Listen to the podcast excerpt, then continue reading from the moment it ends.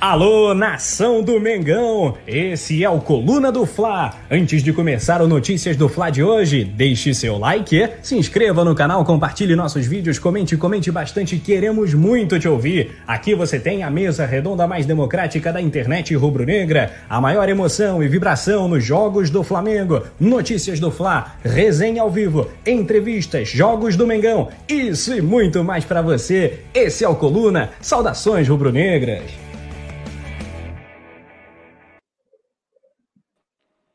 Sextou! Oi, gente, muito boa noite. Sexta-feira, né? Dia aí, ó, de sexta. Primeiro com notícias do Fla, depois com resenha e com responsabilidade, porque estamos em meio de pandemia. Mas antes, vou dar boa noite para a galera que está chegando. Pedir para o pessoal que já está chegando aqui no chat para deixar o like, compartilhar a live com a galera naquele grupinho de WhatsApp. Cumprimentar também quem está assistindo pelo Twitter e pelo Facebook. Mas antes, vou cumprimentar minha parceirinha aqui do dia, Giovana Marcondes. Oi, Gi. Sextou, Nath. Boa noite, boa noite para você, boa noite para todo mundo aqui que está sextando com a gente. Né? Já vamos fazer esse pré, quase pré-jogo, né? Último notícias da semana, para falar muito sobre o Flamengo que aconteceu hoje, todas as notícias, as polêmicas. Boa noite para todo mundo, é um prazer estar aqui com você de novo. Prazer é meu. Vou dar uma passadinha no chat, porque a galera já tá chegando. O Urubu Rei, como é de tradição, já tá aqui pedindo salve dele, dando salve para a produção, mas hoje ele errou. Ele falou aqui com o Anderson, hoje a produção é com o Leandro. O José Rodrigues falando, de, é, é, vou ver se eu aceito palpite, se eu acerto palpite. Hoje é a Natália Giovana, sim, somos nós duas mesmo. Lohana Pires já tá por aqui, maravilhosa, falando que o Anderson é o único que trabalha, já veio te gongando, Leandro, não queria falar nada não, mas Tô só passando aqui o recado da Lohana. É, mas quem tá por aqui, o Yuri Reis também chegou, tá por aqui já assistando com a gente, José Rodrigues. Mas vamos começar, né, Gi? Porque, como a gente falou, tem bastante notícia. A gente vai começar dando um girinho aqui, porque teve torcedor do Flamengo homenageando vários ídolos do clube de uma vez só, tudo no nome do filho. E a gente vai explicar como que funcionou essa história. É, e os técnicos brasileiros não tiram o nome do Flamengo da boca, né? E o Abel Braga tá difícil, assim, o do Abel superar a vitória do Flamengo, a conquista do Flamengo no Campeonato Brasileiro. A gente vai trazer essa declaração que o Abel Braga concedeu ao Globo Esporte hoje. O diretor da ex-patrocinadora do Flamengo justificou o fim da parceria, falando que em números não gerava benefício para a empresa dois jogadores, um que atua no Campeonato Brasileiro e outro que atua fora do Campeonato Brasileiro, foram oferecidos ao Flamengo. A gente vai trazer os nomes aí desses jogadores que podem talvez pintar aí no Rubro Negro em 2021. Nosso cria, João Gomes, revelou uma ajuda especial de um meia do Flamengo e garantiu que ele quer ficar no clube por muito tempo. E o capitão do Braga, né, ex-clube do Bruno Viana, rasgou elogios ao zagueiro, primeiro reforço do Flamengo na temporada. A gente vai trazer o que ele falou aí do nosso reforço. Procura-se patrocínio e diretor de marketing. O Flamengo anunciou a vaga, gente, em rede social. E é mais uma história inusitada das que a gente vai tratar aqui hoje. Mas o Flamengo que conviveu com problemas financeiros em 2020 e mesmo com a pandemia conseguiu arrecadar quase 700 milhões de reais nesse ano, e mesmo e assim, e assim dessa forma ainda o Rodrigo, o perdão, o diretor financeiro do Flamengo concedeu uma entrevista coletiva para falar sobre essa queda no número de torcedores, os problemas financeiros enfrentados pelo Flamengo em 2020 e projetou como vai ser esse 2021 do Flamengo no setor financeiro. E justamente para aliviar os cofres, o Flamengo pode facilitar as negociações aí das nossas promessas das categorias de base. Então, essas são as principais notícias do dia. Lembrando que sempre que pinta alguma coisa nova de urgência, a gente também traz aqui no Notícias. Mas antes, vou pedir para a produção, para o Leandro, soltar a nossa vinhetinha.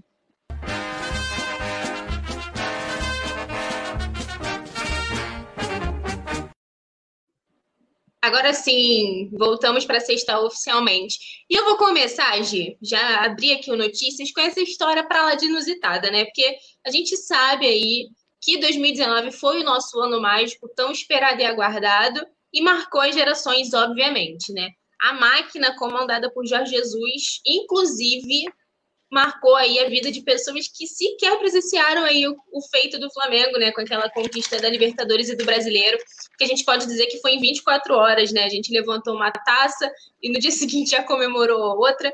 Lembrando que no Brasileiro, claro, claro, foi uma campanha de pontos corridos, então foi jogo a jogo, mas a gente se tornou campeão. E lógico que teve, que, que não falta agora é criança batizada com o nome de jogador do Flamengo, mas teve um pai louco, especial aí, que fez essa uma homenagem a quatro ídolos do Flamengo de uma vez, com um filho só.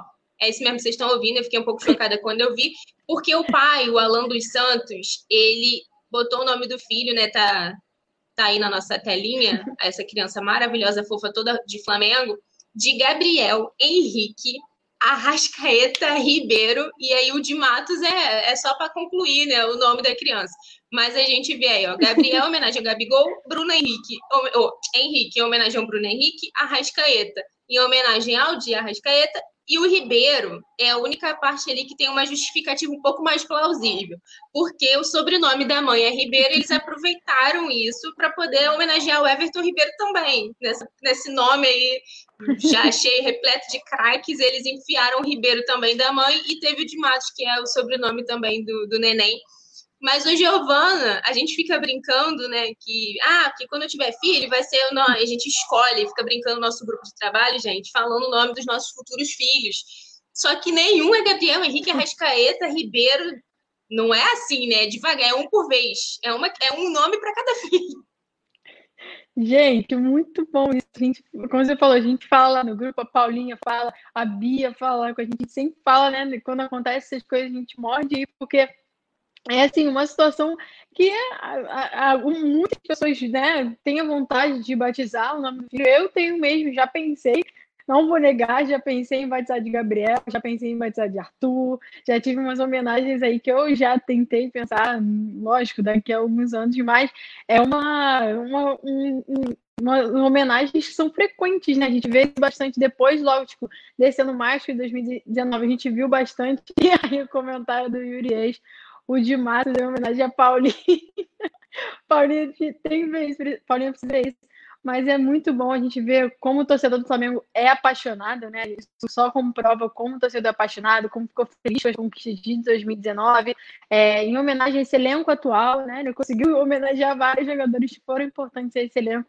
Mas muito legal, muito legal, Nath. E assim, falando ainda sobre Flamengo, sobre conquistas, né? Sobre é, vitórias, eu já vou emendar falando da próxima notícia, que é sobre o Abel Braga, que assim, não cansa, né, do Flamengo, não cansa de falar do Flamengo, ele que deve ter pesadelos com o Flamengo todos os dias, né, por conta desse Brasileirão de 2020, que ele perdeu para o Flamengo na penúltima rodada, o Flamengo venceu o Internacional e aí assumiu a liderança pela primeira vez no Campeonato Brasileiro de 2020. Flamengo que foi campeão, conseguiu ser campeão, apesar da derrota para o São Paulo, o Internacional empatou a partida e aí ficou atrás do Flamengo no, na tabela. E o Braga concedeu uma entrevista hoje ao Globo Esporte é, e falou sobre esse título, né? falou que o título foi tirado do Internacional e deu a seguinte declaração. Falou assim, tiraram. Eu não tenho nenhuma dúvida disso. Não estou dizendo que foi de maldade ou que são desonestos, mas foi um prejuízo grande. Os erros foram somente direcionados para um lado, contra o Inter. Os caras mereciam, porque foi um time de caras dignos, time de operários, lutaram até o último minuto. Mas, infelizmente, tiraram. Eu considero de uma forma absurda. E ele ainda finalizou assim: o próprio jogador do Flamengo, no caso Felipe Luiz, desmente que foi agressão. Mas dói. Sempre vamos lembrar que chegamos a 12 pontos do primeiro, que era o São Paulo. Daqui a pouco estamos a dois jogos do fim, contra o segundo colocado com um ponto na frente. A gente estava muito próximo e óbvio que isso deixa, deixa marca. Então ele, tá, ele comentou da, da questão da expulsão do Rodinei no jogo contra o Inter, que foi uma expulsão assim polêmica, né? Muitas pessoas falaram que era o árbitro estava errado, muita gente falou que o árbitro estava certo, então, mas o árbitro decidiu expulsar o Rodinei. Teve até aquela questão também do torcedor ter pago aquela multa, né, para o Rodinei jogar, então tinha muita coisa envolvida naquele jogo, além, lógico, da disputa pela liderança, muitas coisas nos bastidores. E temporada nova já começou, mas o Abel parece que não esquece o Flamengo, né, Nath? Cara, é, sei lá, a milésima vez que ele fala sobre isso, né? Realmente tá muito difícil de superar. Ele tá quase chegando no mesmo nível do Renato Gaúcho. Eles agora vão ficar disputando aí quem, quem não esquece mais o Flamengo. E, cara, ele vive batendo essa tecla, né, de que o título foi tirado, que, falando sempre da arbitragem. E eu, eu, vou repetir aqui o que eu já disse em outras vezes que a gente mencionou aí essa loucura, essa obsessão dele com o Flamengo.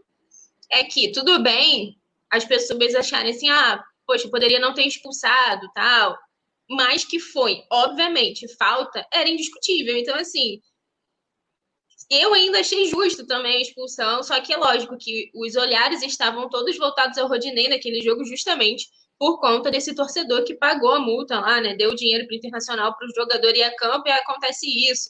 O, jogador, o torcedor depois se envolveu em polêmica também, né? Falando que ia oferecer esse dinheiro também lá pro, pro Corinthians e tudo e tal, e teve toda uma história por trás disso. Mas, cara, já era. A gente é octa, primeiro time octa campeão brasileiro, então tem que aceitar que ele querendo ou não. Hoje eu vou passar aqui no chat porque eu tô amando a uhum. galera falando dos nomes. O, o, Rafael Lima falou que se tiver filha vai se chamar Natália Letícia. Eu já, já falei para ele que essa criança vai odiar ele se ele fizer isso, que esse nome composto que não combina. Tô dando a dica aqui de amiga. Meu pai falou aqui, que eu, agora que eu tô sabendo, que se ele tiver, que quase botou meu nome de Natália Coimbra, de Adílio de Andrade. É, o Rafael Lima já falando também da declaração né, do Abel, que o Abel patético, como sempre, em suas declarações. A Alzira B chegou por aqui também. O Renan Oliveira também falando aqui. E vamos seguir, porque a gente está brincando, mas agora o assunto começa a ficar sério porque a gente viu, né, que o Flamengo foi campeão brasileiro e tudo, mas a, Gi trouxe aí na nossa no nosso, nosso inicial das notícias, que foi um ano difícil, né, para as nossas finanças por conta da pandemia da Covid. Isso não é surpresa e segredo para ninguém. E o Flamengo está tendo muita dificuldade, apesar de ser um time com muitos títulos, né, de 2019 para cá, em relação aos patrocinadores. Ao fim do Campeonato Brasileiro de 2020, teve mais um patrocinador que deixou o clube, né, que encerrou o seu contrato, que foi a MRV. É, e por conta disso, a gente ficou com mais um espaço vago né, na, no nosso uniforme, mas em contato com o All Sport, portal UOL, o diretor de comunicações da MRV, o Rodrigo Rezende, justificou aí essa saída, esse fim da parceria, e por que que então a, a MRV deixou de patrocinar o Flamengo e alegou que a parceria não trouxe benefícios à empresa.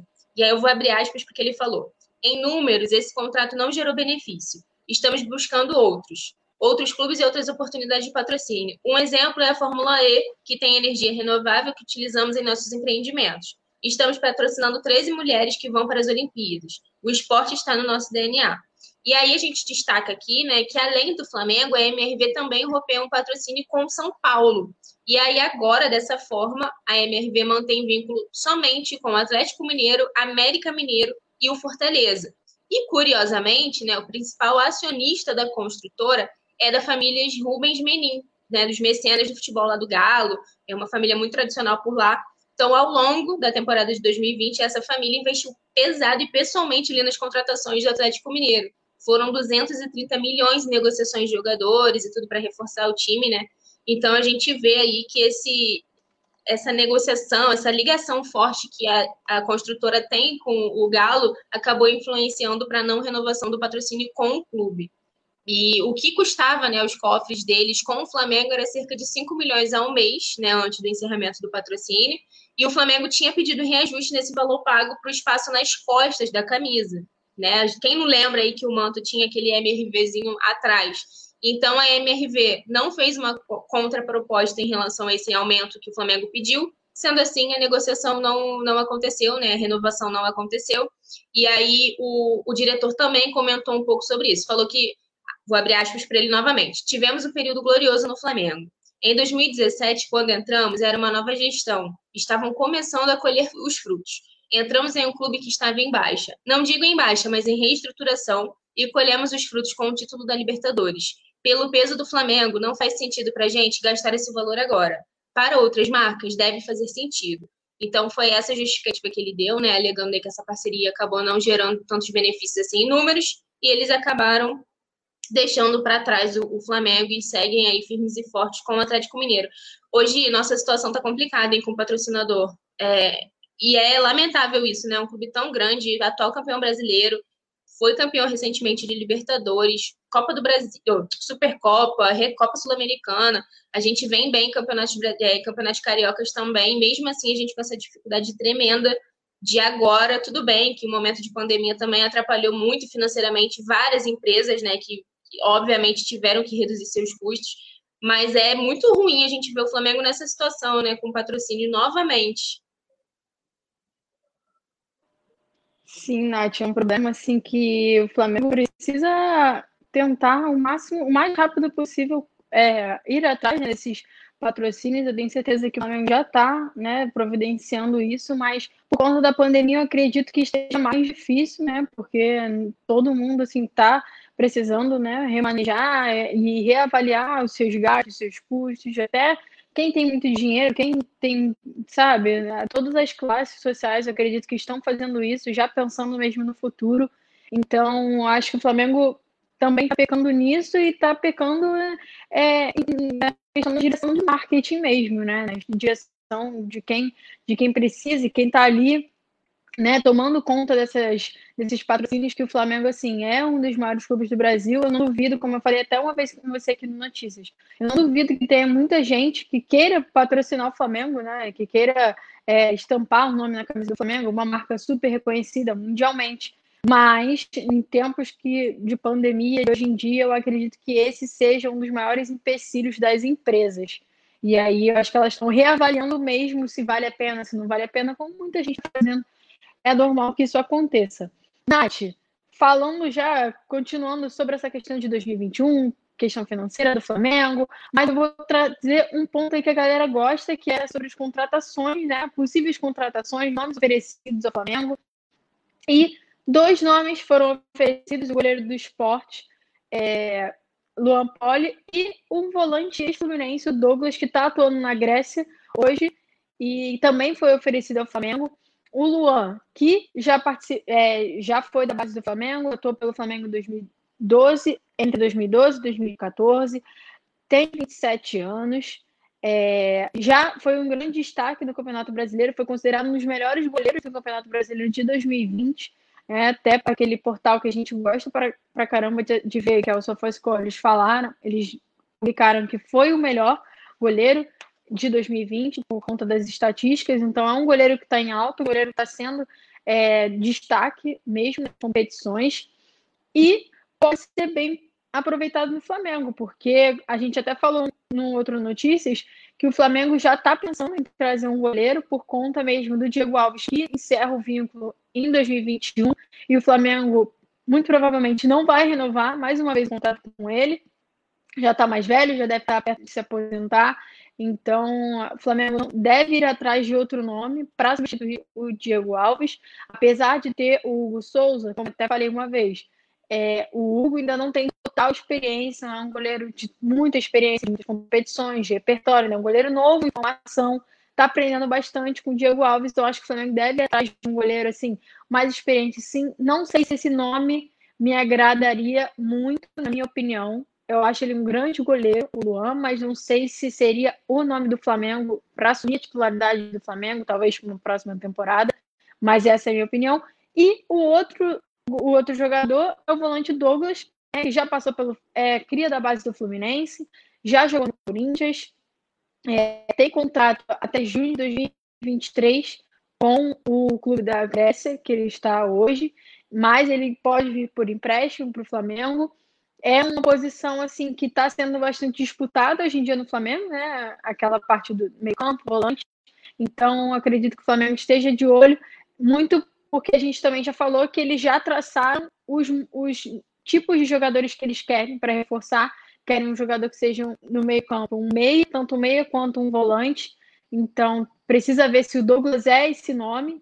É, como eu falei, ele tem contrato de 2023 e o Luan o vínculo até o final de 2021 com o esporte, então ele já pode assinar um pré-contrato a partir de julho. Esses dois nomes foram oferecidos ao Flamengo. O Flamengo que só é, anunciou Bruno até agora como primeiro reforço de 2021 e já falou muito bem nas mídias, já falou nas, é, nas entrevistas que não vai fazer grandes contratações, já tem as posições que eles querem pré-estabelecidas para reforçarem o elenco.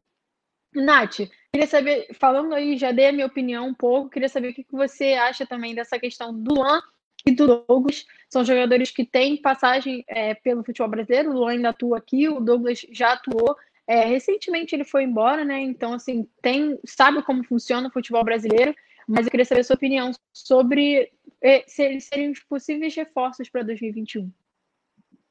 Cara, eu acho que nenhum dos dois são os nomes aí que a gente está procurando, né? A gente, como você falou, a gente sabe que o Flamengo não vai fazer nenhuma loucura financeira nesse momento. Vários dirigentes diferentes já falaram sobre isso. Marcos Braz, nosso vice-presidente de futebol, já deixou isso claro diversas vezes, que a gente corre risco até de perder um nome importante entre os nossos titulares. Também falou que se isso acontecer, a gente tem como se reforçar, né? Trazer três ou quatro reforços que sejam tão bons quanto, mas ele não falou em nomes e o importante, eu acho, desse planejamento que foi feito foi que eles definiram as posições com características específicas. E eu acho que o Luan, né? Eu acho que se a gente acha, né, aposta no Hugo como uma promessa, ainda muito jovem, para mim o Luan também é muito jovem, apesar de ser titular né, lá no esporte, ter essa bagagem já de, de comandar ali a titularidade da equipe, não acho também que ele seja tão preparado assim para vir para o Flamengo nesse momento a gente disputando essas competições aí, que a gente sabe que o nosso calendário fica uma loucura, a gente disputando Libertadores, Copa do Brasil, tudo ao mesmo tempo, Supercopa, tudo praticamente simultâneo, né, num calendário muito complicado. Então, não acho que ele é um nome assim. A gente até comentou aqui também, né, durante a semana, que dentre esses, esses goleiros, assim, eu ainda apostaria no Tadeu do Goiás, acho um bom nome. Tem o Thiago Volpe do São Paulo também, que já via a torcida cogitando, é um nome que agrada. Vira aí, né, melhor goleiro do mundo sempre que a gente joga contra eles. Mas, sinceramente, eu acho bem complicado. O Diego Alves é um, um cara que eu né, já falei aqui, quando estava para renovar com ele, eu batia na tecla da experiência, de, do quão importante era ter ele no elenco. Continuo achando isso, só que não dá para ficar contando também com ele por conta da quantidade de lesões, né? Então é realmente muito complicado, mas que a gente tem que estudar bem antes da gente dar um passo. Tudo bem que o, o Luan foi oferecido, mas lógico que se vier vai ter o Flamengo vai ter que também se mexer né, de alguma forma financeiramente. Então acho melhor a gente avaliar bem esse nome. Já o Douglas o Flamengo já disse aí né que as características do volante que a gente precisa ali para o meio campo tem que ser um armador né jogar também ali né, ajudando na, na criação das jogadas e tudo. E é um jogador que, apesar também de já ter atuado no futebol brasileiro, também não acho que para o Flamengo nesse momento seria um bom nome. Eu acho que a gente, no nosso meio-campo, então, que é, é, bem disputado, lógico, se a gente for parar para analisar, nosso banco ainda é um pouco dependente dos nossos titulares ali. Quando a gente perde uma peça no meio-campo é um pouquinho complicado, mas a gente viu, por exemplo, o Diego Ribas, que era um jogador que já ninguém dava mais nada por ele, né? Cresceu muito agora nesse. Do meio do ano para cá, né? Conforme o Ceni foi pegando o jeito ali com o time. Então, também acho que a gente tem que ter cautela. Assim como o Flamengo já deixou isso claro, né, que vai tomar todas as decisões agora de forma devagar e tudo, pensando muito bem antes de agir, eu acho que está certo. O momento não é de errar igual a gente errou com os nossos zagueiros na temporada passada, né? A gente deu dois tiros aí achando que era um bom negócio e acabamos ficando um pouco à deriva ali no meio do caminho, com o Gustavo Henrique sem render o que poderia, o Léo Pereira menos ainda, o Gustavo Henrique ainda teve, teve uns, uns negócios assim dele que de vez em quando ele ainda atuava bem. Agora o Léo, Pereira foi uma negociação muito ruim que a gente fez, então acho Michel. importante. Não, é. É, tô falando assim, porque o Michel, coitado, a gente já fala tanto, né, nele. Os zagueiros, a gente, com esse crescimento do Arão, a gente acabou deixando eles quietinhos, né? Porque a gente conseguiu se resolver. Mas é uma posição que a gente ainda tem se a gente for parar para analisar, tem um certo, um certo problema ainda. Vamos ver como que vai ser com o Bruno Viana também, que ainda não estreou. Mas é isso, não acho que sejam os dois nomes assim ideais para essa posição que a gente quer. E vou dar uma passadinha no chat antes de continuar aqui nas nossas notícias, porque a Alzira falou, né, em relação à, notícia do, sobre as finanças e tudo, sobre o, o, o diretor de marketing né, lá da, da MRV, falando que a questão da atual diretoria do Flamengo é que a gente está pedindo altos valores, né? E a situação está muito complicada, que tem que ser mais flexível, eu concordo. O momento não está dando, né, para ninguém fazer nenhuma loucura. A Alessiana Marques está por aqui. Mas quem? Renan Oliveira falando que o Michel com o Rogério Senna vai crescer, vai acrescentar mais. Vamos ver, né? Vamos ver como que vai ser também com o Michel, que pediu para jogar o Campeonato Carioca. Vamos ver se ele consegue, nessa sequência, apresentar um futebol melhor.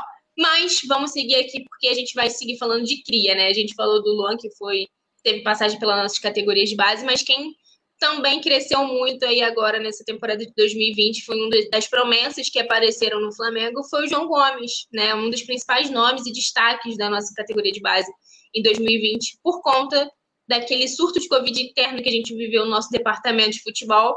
Ele acabou estreando no profissional, né, de emergência, assim como vários jogadores que fizeram a estreia contra o Palmeiras. Ele foi um desses e foi muito bem aproveitado com o Rogério Ceni, né? Eu acho que foi um dos jogadores de base assim que foram para o profissional e mais foram utilizados foi ele.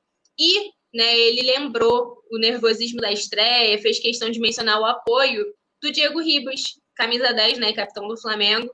Ele revelou essa, esse carinho que o Diego teve com ele antes dele, dele estrear pelo profissional em entrevista ao GE, ao Globo Esporte. Eu vou abrir aspas para o João Gomes. Ele falou: Eu estava tenso, nervoso, suando parado. Eu amei isso, suando parado. Foi um dia que realmente eu nunca vou esquecer. Mas o Diego, que é um cara sensacional e ídolo para toda a rapaziada, foi me dando mais confiança para eu tentar mais, arriscar mais. E isso me facilitou de uma forma impressionante. Eu penso em ficar aqui por muito tempo, ganhar muitos títulos e escrever meu nome na história do clube. E aí a gente né, lembra que o Flamengo ainda está com a maior parte, vou dizer a maior parte porque teve jogador que se reapresentou antes aí, né, durante essa semana, mas o elenco principal ainda está de férias e só se reapresenta na segunda-feira, dia 15. Então, com isso, a gente segue sendo representado pelos, pelos time alternativo, né? É, uns garotos ali do Sub-20, que a gente não conhecia tanto ainda, com esse reforço aí dos meninos que já tiveram essa experiência em 2020, como é o caso do João Gomes, que deve ser mantido no time titular. Então, ele revelou isso, que quer ficar no clube por muito tempo, revelou essa questão do Diego, que passou confiança. E são duas coisas que chamam a atenção, né? Primeiro que, para mim, não é surpresa o Diego ter essa atitude de tentar passar a experiência dele para o menino mais jovem, que ele já passou por isso há muitos anos atrás também, sabe como é, né? Ele deve lembrar bem de como foi estrear pelo profissional. E o João Gomes ainda fazendo essa estreia logo pelo Flamengo contra o Palmeiras, um, um jogo que se tornou um clássico né, interestadual. Aí a gente tem, criou uma rivalidade com o passar do tempo com o Palmeiras. Uma coisa meio natural, eu acho, partiu até mais lá deles, esforçando uma certa rivalidade, virou realmente um clássico. E eles estreando justamente ali, e ele jogou muito bem, desde então vem crescendo. Era um, um, jogador que pouca gente ainda conhecia, só quem acompanhava mesmo a base.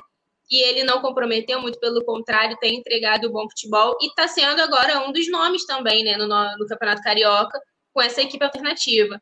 E hoje eu queria falar, que você falasse um pouquinho sobre isso, porque é um jogador que eu acho, assim, eu vejo como um realmente dos, das maiores promessas que a gente tem atualmente desse, dessa leva que a gente revelou, né? Com certeza, você estava falando aí do Diego. O Diego é sensacional, né? O Diego é exemplo dentro e fora de campo. A gente sempre fala isso, que a gente é muito fã do Diego, da pessoa, né? Personalidade e do jogador dentro de campo, habilidade. Então, o Diego dá exemplo para mim. Ele é um, um, dos jogadores mais fantásticos desse elenco atual do Flamengo, desde que ele chegou ao clube. E ele, a gente percebe pelas redes sociais a proximidade que ele tem com esses jogadores da base, até pelos vídeos que ele faz, stories, vídeo dele do YouTube. Então ele sempre posta algum vídeo com esses jovens e eu aposto, tenho certeza, como o João Gomes falou, que ele sempre dá uma, uma dica, é, quando é para é, chamar atenção, ele chama atenção, quando é para ajudar, ele ajuda. Ele tá meio que um paizão, ele chama ele de paizão, né, dentro do vestiário. Então é um jogador mesmo que se eu fosse é, se eu fizesse parte sempre do Flamengo, fosse jovem como eles, que tal, que tô, eu sou, eu sou jovem, tá? Tô falando se eu estivesse dentro do vestiário com eles. É, começando a vida, eu também ia querer um exemplo como o Diego, como o Felipe Luiz, que são pessoas assim extraordinárias, a gente sabe disso, são pessoas de caráter. Então, para esses jovens é sim, tudo de bom, jogadores com passagem por times europeus, né, repertório, jogam pra caramba dentro de campo. E o João Gomes, assim, é uma das promessas que eu acho que o Flamengo, assim, vai ter muito, vai ter bons frutos é, futuramente, vai dar muito certo no elenco do Flamengo. Ele já está entrando em algumas partidas e está dando conta do recado. A torcida está gostando do futebol dele. Então ele está recebendo o carinho dos jogadores e da torcida, que é muito importante, porque a torcida do Flamengo é muito grande. Então, quando é, um jogador recebe críticas, fica muito difícil né, para o jogador jovem conseguir é, ter a, a maturidade de continuar, de seguir no seu trabalho. Então, para o João Gomes, que é um, jogo, um jogador bem novo, está começando aí a vida, é, desejo todo sucesso para ele e tenho certeza que ele vai dar, vai render bons frutos ao Flamengo. É assim, um jogador que eu já gosto muito, a posição dele é uma posição muito difícil, né? Tomar conta do meio-campo é uma posição difícil, não é fácil. E ele está aprendendo, pelo visto, está aprendendo com os companheiros, Nath.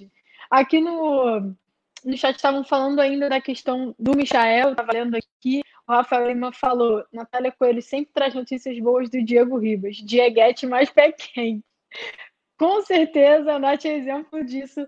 Mas, Nath, falando de reforços, né, já vou passar para o próximo assunto que a gente vai falar, é sobre o Bruno Viana, o Bruno Viana que recebeu elogios do capitão do Braga, é, ele que deu elogios ao primeiro reforço do Flamengo, Bruno Viana, só para lembrar que o Bruno Viana é jogador do Braga e que está emprestado ao Flamengo até o final do ano. E o é, Fran Sérgio falou sobre ele numa entrevista e falou que eles já trabalharam juntos em algumas temporadas lá no Braga. É, ele falou que aposta no sucesso do Bruno, falou que o Bruno é um ótimo jogador, com muita técnica, muita qualidade. Vou tudo que ele falou sobre ele. Ele é um cara muito técnico, tem um bom passe, uma boa saída de bola vai dar fluidez no Flamengo, mas também tem raça. Um jogador que se tem uma expectativa muito grande, porque foi para um clube do Brasil. Mas alguns times italianos, mas alguns times italianos queriam ele, até ingleses também. Então a gente percebe que o Bruno, pela por essa disputa, né, do, do time, de outros times querem o Bruno, que um Bruno parece um jogador, a gente ainda não viu atuando pelo Flamengo, porque ele está se recuperando de uma lesão na mão direita é provável que nos próximos dias aí ele consiga já é, ter uma data definida para sua estreia. Ele não vai jogar o Fla-Flu, mas pelo que a gente vê, né, das pessoas falando do Bruno Viana, falam que é um ótimo jogador, também com muita técnica. O que me chamou muita atenção foi a, ele falou sobre a raça, né, um jogador de raça. Isso que todo torcedor do Flamengo quer ouvir. Um jogador com muita raça, que tem vontade, que vai para cima, né, que é parece ser a cara do Flamengo. A gente ainda não viu né, ele em campo, mas é, ele está aí se recuperando, já está treinando, ainda não tem data de estreia definida. Estou ansiosa para ver, porque é um jogador que está num setor que é um setor que sofreu muito, que foi a zaga em 2020. Então, estou ansiosa para ver se ele vai dar certo. Tomara que dê certo para ele ajeitar essa zaga aí, ficar mais disputado ainda. Lembrando que o Ilharão jogou né, em 2020 até de zagueiro. Então, é uma posição ali que está sofrendo alterações ainda não encaixou exatamente. Mas, Nath, vendo essas declarações aí sobre o Bruno Viana, eu queria que você falasse um pouquinho sobre, sobre a sua opinião, né? Ele ainda não atuou, mas pelo que você tem visto de outros ex-jogadores também, de técnicos que têm falado do Bruno Viana, é, você acha que ele pode ter um início positivo, um início negativo? Queria que você falasse um pouquinho disso também. Cara, ele para mim, sinceramente, é uma incógnita, assim, né? Eu já disse aqui outras vezes que eu não conheço muito bem ele. E eu acho que estão é ferrando ele, elogiando tanto assim antes dele fazer a estreia, porque a expectativa fica lá no alto, né? A gente fica vendo tantos elogios, a galera falando tão bem dele que é impossível a gente não criar uma expectativa. Isso é um pouco ruim. Como eu disse, a gente teve experiências aí, da, justamente na zaga, que não foram tão boas assim. Então eu tô tentando manter meu pezinho no chão para ver primeiro ele jogar com um pouco de paciência, porque a gente tem que ter um pouquinho de paciência nesse começo, né? Ele tá vindo aí, nem jogou ainda, já se lesionou, tá aí com essa talinha na mão, a mão imobilizada, mas segue treinando, né? Ainda não treina normalmente, firme ali como os meninos, mas tá, tá ali no ninho do urubu no dia a dia, convivendo já com, com o elenco, né? vai participar aí agora dessa transição com o profissional retornando à equipe principal. E vamos ver. O Rogério Senna, eu acho que com agora com o Bruno Viana, né, quando ele puder jogar e tudo, creio eu que ele vai fazer esse teste, muito provavelmente fazendo dupla entre Bruno Viana e, Rodrigo Caio, né, para ver se é uma dupla que vai encaixar. E aí a gente vai poder ter uma, um pouquinho mais, né, de, de noção do que ele vai render realmente. A gente viu que a gente teve paciência com o Léo Pereira e Gustavo Henrique ali durante um tempo, até que realmente ficou insustentável. E eu até tinha visto a Lohana, eu perdi esse comentário dela aqui, ó. Ah, falou, na, é, é Gi a sensação que eu tenho é que Léo Pereira jogou a toalha. Às vezes acho que o Flamengo vacilou em não emprestar, o próprio jogador queria. E o Léo, o Léo Pereira, ele passa realmente essa sensação, né? O Gustavo Henrique já foi inverso. Ele nitidamente estava com o psicológico afetado por não estar tá aguentando a pressão e ele tentou reverter aquilo de uma, alguma forma, pegou as críticas e tornou em algo positivo, que ele conseguiu dar uma melhorada.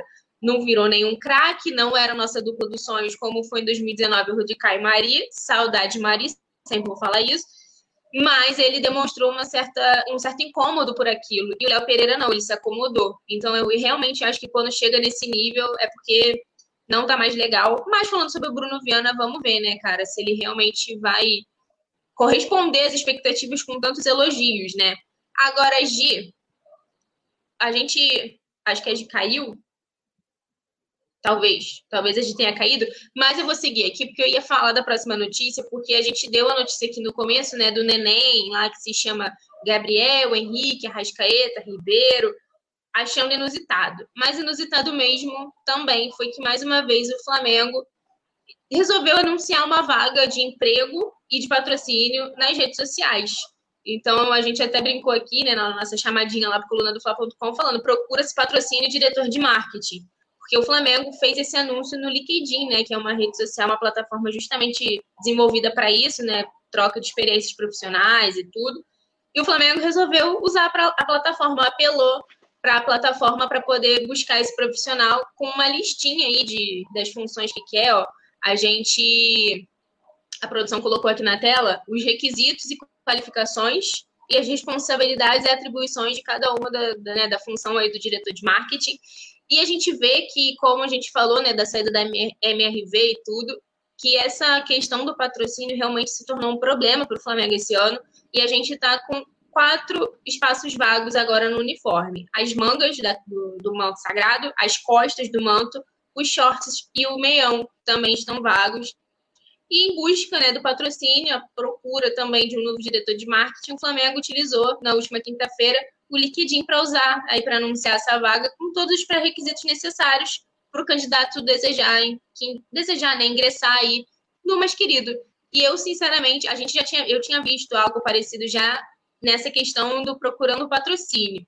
Agora, foi um combo, procurando patrocínio e diretor de marketing. A gente vê ó, que o Flamengo também usou o, a página oficial no Facebook para fazer realmente uma publicação compartilhando essa postagem no LinkedIn aí com, com todos esses requisitos e tudo que eles querem para que preencha a vaga, falando, se você é apaixonado por marketing e inovação, o Clube de Regatas do Flamengo está em busca de um profissional talentoso para atuar como diretor de marketing, que seja atento aos detalhes, senso crítico e tenha sentimento de dono. As oportunidades oferecidas são iguais para todas as pessoas, independentemente de gênero, etnia, religião e necessidades especiais. Para se candidatar, veja aqui. E isso foi a coisa mais inusitada e estranha que eu vi nos últimos tempos, né? O Flamengo recorrer a uma plataforma online para procurar um diretor de marketing que exerce uma função tão importante no clube, ainda mais nesse momento em que a gente está com quatro espaços vagos e nessa guerra aí precisando preencher esses espaços, né, Gi? Sim, a gente estava até falando aquela questão, né, que eu falei do que o Flamengo precisa investir, né, num diretor de marketing, uma pessoa responsável por isso. E aí você trouxe que o Flamengo está anunciando, está no LinkedIn a vaga, porque tá difícil, né, de encontrar alguém experiente, alguém renomado, que cuide bem desse setor. Realmente, hoje em dia, assim, para administrar um setor é, desse porte num, um dos clubes maiores do país, é, precisa ser uma pessoa com repertório, uma pessoa bem, bem que já trabalhou em outros lugares, tem experiência. Então, tomara que o Flamengo consiga aí, né, é, o mais rápido possível, uma pessoa que se adeque a esses critérios estabelecidos pelo clube, porque é uma área muito importante. O marketing, além de, estampar a camisa do Flamengo, o marketing é uma das áreas mais importantes na promoção de um clube, na publicidade de um clube. É, acho que o Flamengo tem uma área de marketing muito boa, mas precisa investir mais nisso. E, Nath, já falando ainda sobre essa questão, eu já vou pular para o próximo assunto, que tem um pouco a ver, que é sobre as questões é, financeiras do Flamengo. É, que o, o, o diretor financeiro deu uma entrevista coletiva é, é, e falou sobre a questão sobre o, o, dinheiro arrecadado em 2020 do Flamengo na última temporada, em que mesmo com pandemia, o Flamengo conseguiu arrecadar quase 700 milhões de reais. Então, assim, a gente vê que o Flamengo, apesar de todos os problemas que sofreu com o sócio torcedor, né, com a pandemia do novo coronavírus, ainda conseguiu arrecadar é, um dinheiro é, relativamente alto com comparação aos outros clubes. O Flamengo que tinha previsão de arrecadar 726 milhões de reais, conseguiu arrecadar 670 milhões, de acordo com Fernando Góes, diretor financeiro do Flamengo. Ele deu essa entrevista ao Globo Esporte e ainda falou que o Flamengo perdeu muito com a questão do sócio torcedor, que o Flamengo tinha é, cerca de. caiu cerca de 50% o número de sócios torcedores. Então, é uma, um, uma quantia é, muito elevada, né? Que, de torcedores que deixaram de se associar ao clube. E ele disse a seguinte questão: ele falou assim, em 2019 tivemos quase um bilhão em receita. E agora vemos o resultado da pandemia. Vamos fechar 2020 com 670 milhões de faturamento. Somados bilheteria e sócio-torcedor, perdemos 110 milhões. Isso não recuperamos mais. O diretor de finanças deu essa entrevista ao Globo Esporte e o vice-presidente do Flamengo de Finanças, Rodrigo Totti, também lamentou essas questões da pandemia, envolvendo a pandemia, e falou que o Flamengo deixou de arrecadar 110 milhões né, do que poderia ter arrecadado, o que traz, lógico, prejuízos né, para as pretensões do clube para 2021. E é, a gente bate muito nessa tecla que os clubes, todos os clubes, tanto os grandes quanto os pequenos, considerados pequenos, sofreram com os impactos no coronavírus. Todo mundo sofreu, né? acho que não só os clubes, a população inteira sofreu com isso. Então, acho que a partir de agora, após a pandemia não acabou, mas se, quando acabar, quando esse problema for resolvido, acho que as pessoas vão mudar, ou já mudaram, né? Muito pensamento com relação a esses gastos, as finanças. É, e ainda falando sobre essa questão do sócio torcedor, o Flamengo saiu de 150 mil para 61 mil só nesse período de pandemia.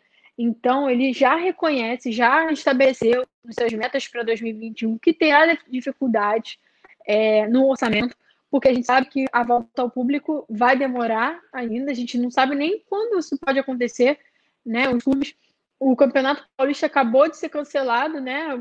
Vai ser paralisado durante algumas semanas, então a gente vê que a gente está retrocedendo novamente após um ano de pandemia. Então, essa, esse retorno ao, aos estádios que estava previsto no início do ano para ser em abril, né? Em maio já não vai acontecer, a gente tem certeza de que não vai acontecer, apesar de as pessoas já estarem sendo vacinadas, eu acho muito difícil que isso aconteça. Estavam até cogitando aquela questão de trazer convidados, né, Nath, para o estádio, mas eu acho que isso também não vai para frente, por conta mesmo dessas, da, do aumento do número de casos, tanto no Rio de Janeiro quanto em São Paulo. E o, esse, o mesmo vice-presidente de finanças deu uma essa declaração sobre essa questão do sócio-torcedor e apontou a necessidade dos times nacionais voltarem a ter receita com os públicos pagantes, porque o Flamengo é um dos maiores clubes, é o clube que tem a maior torcida, então é, deve ter sido o que mais sofreu com essa questão de receita. Ele falou assim: o desafio maior de 2021 é o nível de incerteza que temos sobre as mesmas receitas que perdemos em 2020. Nenhum time do tamanho do Flamengo sobrevive sem bilheteria. Precisa, é parte fundamental. Entendemos que não dá para voltar o público agora por causa da situação que vivemos, mas não é sustentável ter as despesas que os clubes como o Flamengo têm e não ser uma das principais receitas. É um desafio enorme para 2021. Manter a estabilidade financeira e, ao mesmo tempo, se manter competitivo. Não é um problema exclusivo do Flamengo. Como eu falei, é um problema de todos os clubes, principalmente esses clubes da Série A, que sempre lotam estádios, né? Os outros da Série B, da Série C também, mas estou falando dessa questão da Série A, que são os clubes que a gente convive diariamente, que a gente vê como são os jogos diariamente. Então a gente vê que normalmente todos os clubes têm né, uma grande quantidade de torcedores nos estádios, mas o Flamengo é absurdo. O Flamengo consegue lotar o Maracanã todas as vezes que tem jogos. Se tivesse tendo público agora no Carioca só com os meninos, estava lotando o Maracanã. Não importa, onde o Flamengo está jogando, a torcida vai atrás, é, uma, é a maior torcida do mundo.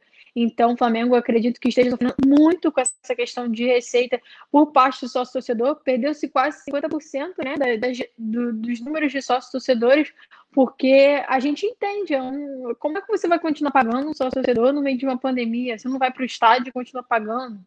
Entendeu? Então, muita gente é, abdicou do sócio torcedor, é, mesmo querendo ajudar o clube, mas por conta conta financeira, né? A vida financeira das pessoas é, mudou bastante durante essa pandemia e está mudando ainda. Nath, me estendi falando dessa questão de problemas financeiros, mas é uma questão assim que a gente precisa falar, é um, um assunto sério, né? Envolve muita, não só os clubes brasileiros, mas envolve toda a população brasileira. Mas o Flamengo a gente vê que pelo menos teve um, um lado bom, né? Não tão bom, mas teve um lado, né? Um lado melhor nessa pandemia que conseguiu chegar perto do orçamento previsto nessa, mesmo com a pandemia, chegou a quase 700 milhões de reais, mas a gente vê que em 2021 ainda vai sofrer bastante com essa questão de não ter receita de bilheteria, Nath. Gi, uma coisa que eu fiquei muito assim, eu ainda me choco com certas coisas que essa diretoria faz, foi o fato da gente incluir no orçamento uma coisa que a gente não tem como ter certeza, que é justamente o retorno da, da torcida, né, do público aos estádios eu fiquei um pouco chocada da gente ter incluído isso no nosso orçamento já para esse ano, planejando e, e, fazendo previsões de quando seria esse retorno, sendo que a gente não tem a menor perspectiva de quando isso vai melhorar de quando isso vai amenizar. Muito pelo contrário. A gente não conseguiu estabelecer vacinação em massa e só isso conseguiria frear né, o avanço da doença. A gente não conseguiu estabelecer isso. O retorno do, do público ao estádio fica cada vez mais distante, ao modo que o número de mortes e casos da doença não param de crescer em diversos estados do país. Então, assim, você contar com essa incerteza me deixou um pouco chocada, né? Porque são profissionais que estão ali para isso, eles estudaram para fazer essas previsões e tudo, então contar com isso nesse momento, já com, com o, o 2020, o final, final de 2020 desenhou que seria né, esse, esse 2021. É uma coisa que não vai ter solução de uma hora para outra. Não, não, não é assim que vai funcionar. E eu, eu fiquei um pouco chocada da gente incluir isso no nosso, no nosso orçamento, porque a tendência é que a gente, mais uma vez, não alcance ele no fim né, do, da temporada. Se a gente for parar para ver, estava contando com o retorno da torcida no mês X, mas aí não vai acontecer. Então, aquela previsão que tinha vai cair por terra, porque não faz sentido.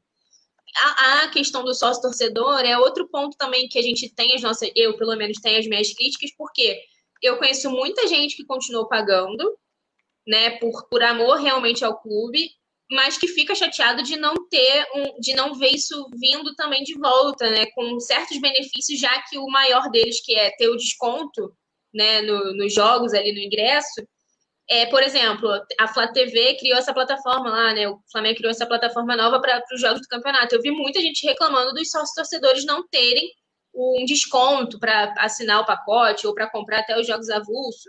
Então a gente vê que tem as críticas a serem feitas também em relação a isso, né? É, o Flamengo, ao mesmo tempo que tipo, reclama por perder, não oferece uma conta para partida da, de, de fazer a pessoa querer pagar para aquilo ali, para continuar tendo aquilo ali, mesmo que seja, cara, eu não vou poder ir ao jogo, beleza. Mas eu tô vendo que tá me retornando de alguma forma aqui. Não, a gente não vê isso. O clube só quer ganhar e não dá para ser assim, né? É, muitos torcedores seguem pagando sem saber quando vão poder pisar no Maracanã de novo ou em qualquer outro estádio do Brasil. Tem a questão ainda dos, dos, sócios que são fora do Rio de Janeiro, que também é outra questão muito, muito, muito complicada. A gente não vê o Flamengo valorizando também essas pessoas da forma que deveria, muito pelo contrário. Também é uma questão que tem que, que a gente tem que criticar e tem que sinalizar, porque o clube não valoriza o seu maior patrimônio. E isso a gente vê dessa forma, né? No, no sócio torcedor. E mesmo assim, a gente, pro, pro que tá, pro mundo que a gente está vivendo agora atualmente, para essa nova realidade, os nossos sócios torcedores até que estão altos, né, os números. Então, realmente é muito complicado. Eu fiquei um pouco atordoada com essa informação do, do planejamento financeiro para 2021.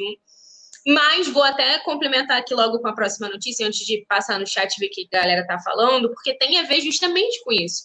O Flamengo precisou de criar uma alternativa para tentar aliviar os cofres, né? E lógico que a saída que a gente vê aí, que o Flamengo viu, é justamente nos meninos da base. Então a gente viu aí né, essa notícia sobre o Natan, a possibilidade de empréstimo dele, mas não é nem só ele, né? A gente tem, vai trazer aqui outras possibilidades, porque a gente montou, se reestruturou financeiramente durante vários anos e com a pandemia, lógico que isso atrapalhou demais todo esse planejamento e isso impactou de fato nos cofres do, do clube. Então, para tentar arrumar uma saída, o Flamengo viu aí, buscou nessa negociação aí de alguns jogadores uma possível né, solução. Então, para isso, a tendência é que o clube facilite a negociação de algumas joias das nossas categorias de base. De início, a gente vê que o Flamengo está com o empréstimo encaminhado né, do Natan para o Red Bull Bragantino. A transação inteira pode render ao Flamengo até 27 milhões. E o Matheus Tuller, né, que a gente também já falou aqui algumas vezes, também está encaminhado rumo ao futebol francês, depois de uma proposta feita pelo Montpellier, lá da França. Além dos dois zagueiros, outros dois jogadores podem deixar o Flamengo, né, busca justamente de aliviar essa folha salarial, que é o lateral João Lucas, que está aí com a ida encaminhada para o Cuiabá, com a fixação de compra, da opção de compra, fixada em 5 milhões no contrato, com vínculo para inspirar em junho a outra possibilidade de negociação aí que o Flamengo pretende fazer do volante Ronaldo. Ele retornou né, de empréstimo do Curitiba e tal, mas não faz parte dos planos do Flamengo, que está só aguardando uma proposta realmente por ele para poder fazer essa negociação acontecer. E aí, por fim, ainda uma certa dúvida aí é o Rodrigo Muniz. O Atlético Goianiense confirmou, né, em contato com exclusividade com o coluna do Flávio, João Pedro Granetti conseguiu essa confirmação para gente. O Atlético, do Atlético Goianiense confirmou o interesse do clube pro, pelo Rodrigo Muniz, né, o presidente deles confirmou, mas o Flamengo ainda está um pouco na dúvida se realmente vai né, emprestar, se vai negociar o jogador ou se vai continuar com ele por aqui. Ele que tinha sido um nome pedido pelo Ceni né, para retornar. Então a gente vê como que o Flamengo vai lidar com essa questão do Rodrigo Muniz. Mas fato é que, além do Atlético Goianiense, que né, já teve, a gente sabe, teve essa confirmação hoje através da nossa reportagem, tem outros clubes interessados nele também, tanto de Série A quanto da Série B. A gente até comentou isso aqui também, né, no Notícias de ontem. Segundo o Vene Casagrande, além do Atlético Goianiense, ele também despertou interesse do Fortaleza, do Esporte, do Ceará, da Ponte Preta, do Guarani e do Goiás. Então a gente vê que são muitos é. clubes aí tentando a contratação do nosso jogador, mas eu acho que dentre todas essas opções, acho que o que mais pegou a galera de surpresa foi realmente o Natan, né? Que de repente ontem a gente se deparou com essa notícia de que ele podia estar tá sendo negociado com o Bragantino. Ainda não tem nada oficial, mas a gente lembra que a proposta agradou ao Flamengo, justamente por essa questão financeira que a gente vive, esse momento.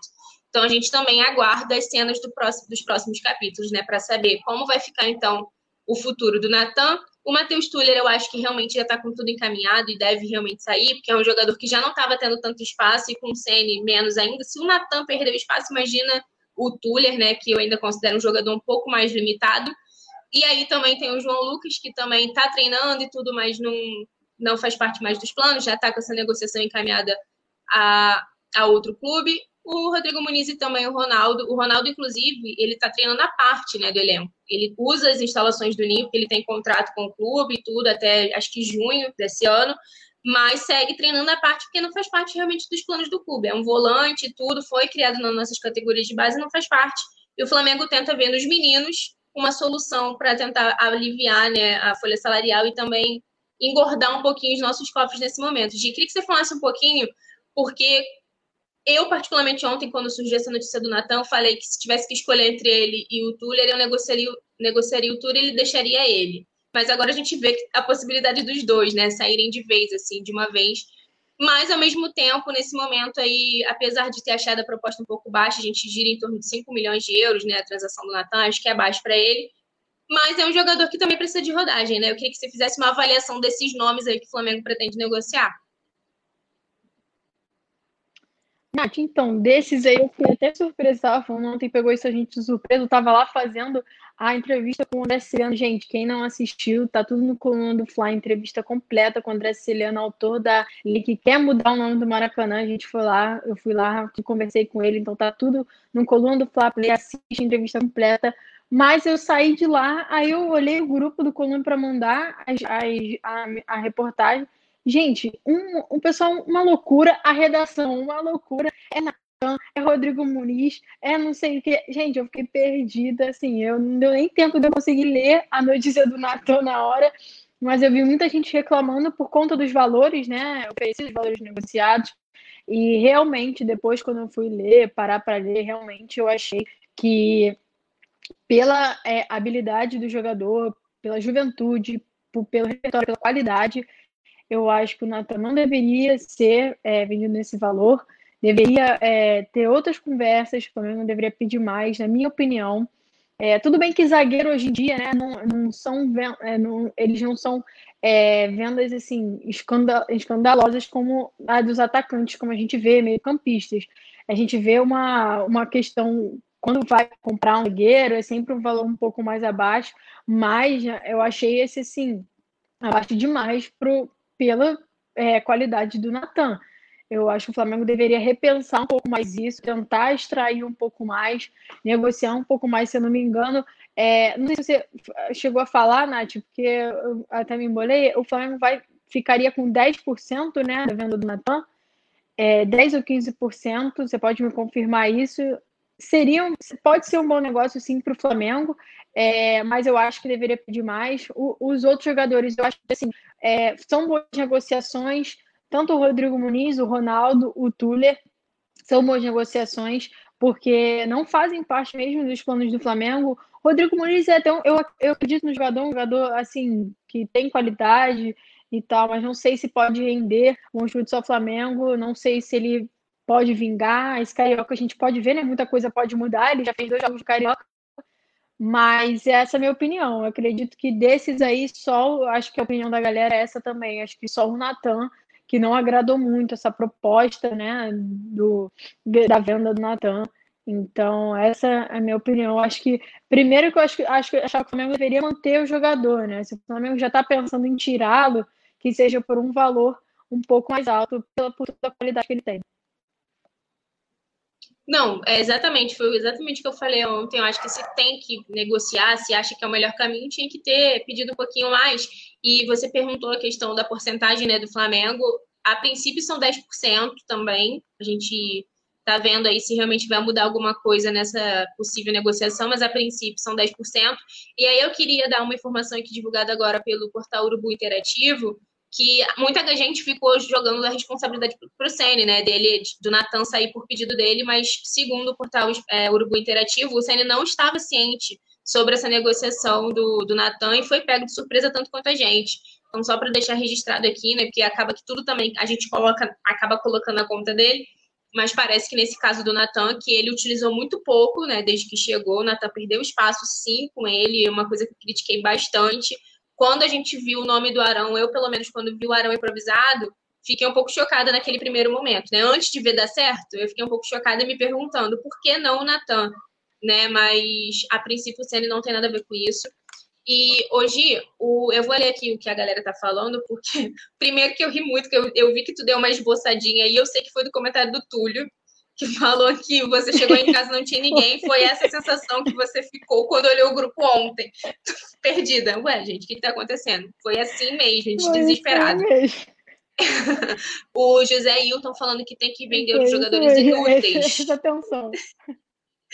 O José Hilton de Oliveira falando que tem que vender os jogadores inúteis. Fora Sênia, Arão, Gustavo Henrique, Léo Pereira, Michael, Diegos e outros, mas nossa, ele montou a barca aqui, né? A gente, de vez em quando, quando tava virando a temporada, a gente falava da barca, ele montou a dele. O Túlio Rodrigues está por aqui, lembrando que daqui a pouquinho, às oito, tem resenha, a galera já vai chegar. O Manuel tá falando porque a saída do Natan ele é superior ao Felipe Luiz, mas aí ele joga em posições diferentes, né? Pelo amor de Deus, não vamos falar do Filipinho. Filipinho, melhor lateral aí, ó, maravilhoso. É, então são posições diferentes, né? Complicado. O Marcos Antônio falando que a saída do Natan é uma vergonha, que liberar uma joia dessa é um absurdo. A gente também acha. Então, cara, muito complicado, né? O Manuel também tá falando que o Natan saiu um prejuízo totalmente desnecessário. Empresta o René, pelo amor de Deus. É, é o bom que tá tendo, tá tendo critério, né, com a posição. Mas é isso, a gente vai ficar acompanhando, né, agora essas possibilidades de negociação do clube. E deu oito horas, né, Gi? Oito horas é hora de resenha, a nossa mesa rubro-negra aqui, mais pé quente da internet. Então, a Paulinha tá chegando junto com o JP e com o Nazário, tá por aqui também. Então, a gente vai passar a bola para eles e fiquem aqui com o resenha produção. Roda a vinheta.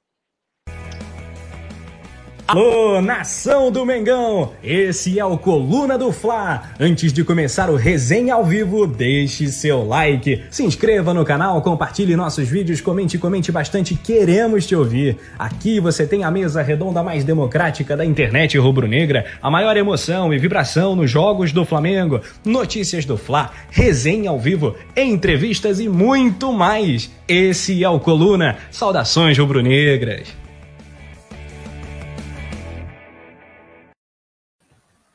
É isso, boa noite, rapaziada. Deixa eu ajeitar aqui antes que a produção me mate. Desligou aqui o meu monitor, mas eu vou enrolando até ele ligar. Tô aqui com a Paulinha. Paulinha, seu destaque inicial já para essa, essa live. Você tá me ouvindo bem? Só para saber. Agora tô. Tava meio. Ah. Agora tá, tá tranquilo agora. Agora tá suave. Não, eu fui mexendo no monitor, desliguei, fiz um monte de besteira. Mas sim, estamos ao vivo, o resenha tá começando. Um sextou desse, daqui a pouco o Nazário vai, vai entrar, tá passando por problemas técnicos. E Paulinha, já que ele não tava, vamos bater nessa bola aqui com você. É um prazer sempre fazer o programa com você. Essa semana cheia, com muito assunto. E o sextou, a gente ainda não é um, não é um resenha pré-jogo, é um pré-pré-jogo. Lembrando que no fim de semana tem o Fla-Flu, gente já tá querendo é, ver essa última chance da molecada, né? Com certeza. Boa noite, João. Boa noite, produção. Boa noite a todos. É, sextou de qualidade, né? Com a mesa redonda mais rubro-negra da internet. Então, antes de mais nada, eu vou pedir o pessoal deixar o like, se inscrever no canal, ativar o sininho, né? Para ajudar a gente, vir bater um papo com a gente, interagir bastante. É, hoje tem muito assunto para a gente falar, como sempre, de mercado da bola, né? Nesse comecinho de temporada, tem sempre muita movimentação. Vamos falar de patrocínio. A produção já está me boicotando, dizendo que a partir de a cada 200 likes eu vou cantar uma música. Então, assim, preparem-se, porque pelo jeito vocês vão me obrigar a fazer essa vergonha, né? Mas esses são os meus destaques. Vamos falar muito de Fla-Flu, que o clássico tá chegando. E é isso, JP, agora contigo. Vamos pedir a vinheta aí, porque senão a produção dá um vapo em nós dois aqui no chat interno, né?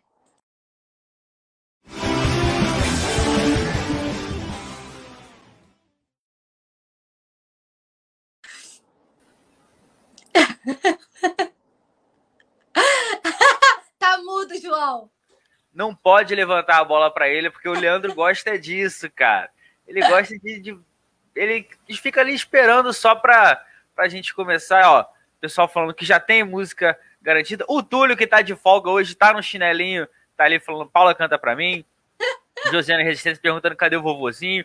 É, ele tá com os problemas lá na terra dele, mas já já ele vai estar tá aqui com a gente. Yuri Reis, Lohana Pires, Dr. Marcos Cavalcante, Urubu Rei também tá aqui, Errol Fly. O Daniel Copschmidt falou que sextou no estilo Pluct Plact Zoom, não vai a lugar nenhum. Exatamente, no estilo fica em casa. É, eu não quero ouvir mais do mesmo, eu quero a qualidade. Aqui tem. É isso, desalentado, que está sempre com a gente. Parceiro do Túlio, está sempre aqui o desalentado para acompanhando o nosso debate, participando também com sempre bons comentários. Marco Antônio Silva também falando que a saída do Natan é uma vergonha. A gente vai debater ainda sobre isso. O José Hilton de Oliveira falando que o Flamengo está quebrado, acabou o dinheiro. Não, não acabou o dinheiro, mas é uma situação preocupante. Olha aí, Chegou em ponto, tem oito em ponto aqui no meu relógio, hein, Nazário? Mais um pouquinho chegava Boa noite para você também. Boa noite para você também. Boa noite, Paulinha. Eu sou britânico, acabou a luz aqui, voltou. Boa noite a você que está junto com todos nós. Ó, dedo no like, compartilha, aciona o sininho. Vamos que vamos.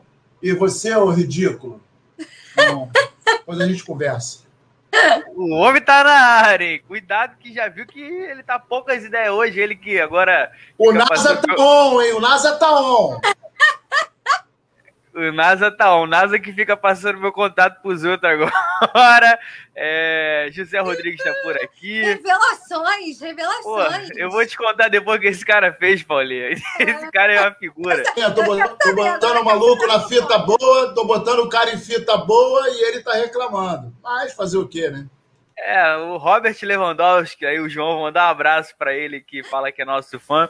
Vamos, vamos começar a falar já, porque o clima tá tá leve, mas vai dar uma esquentada porque tem assunto polêmico, porque o Flamengo tá aí procurando patrocínio. Né? Eu vou separar as notícias aqui, a produção separou pra gente. Primeiro, vamos falar sobre essa situação do patrocínio e depois uma vaga de diretor de marketing que o Flamengo está procurando e está anunciando em redes sociais. Aí a produção vai até colocar pra gente na tela aí os requisitos. Se alguém do chat quiser concorrer, manda o currículo para o Flamengo, que o Flamengo está contratando. Mas sobre o patrocínio, primeiro, a gente está aí com dificuldades, mesmo com esses anos aí que a gente vem disputando 2019, 2020 e agora começando 2021, o Flamengo está com dificuldade de encontrar patrocínio. A gente não tem hoje, Paulinha, mangas, costas nos shorts e o meião também. A gente não tem patrocínio nessas partes. E assim, para o Flamengo, que a gente pegar um passado recente, a gente tinha gente brigando por isso, tinha até o, as costas do MRV,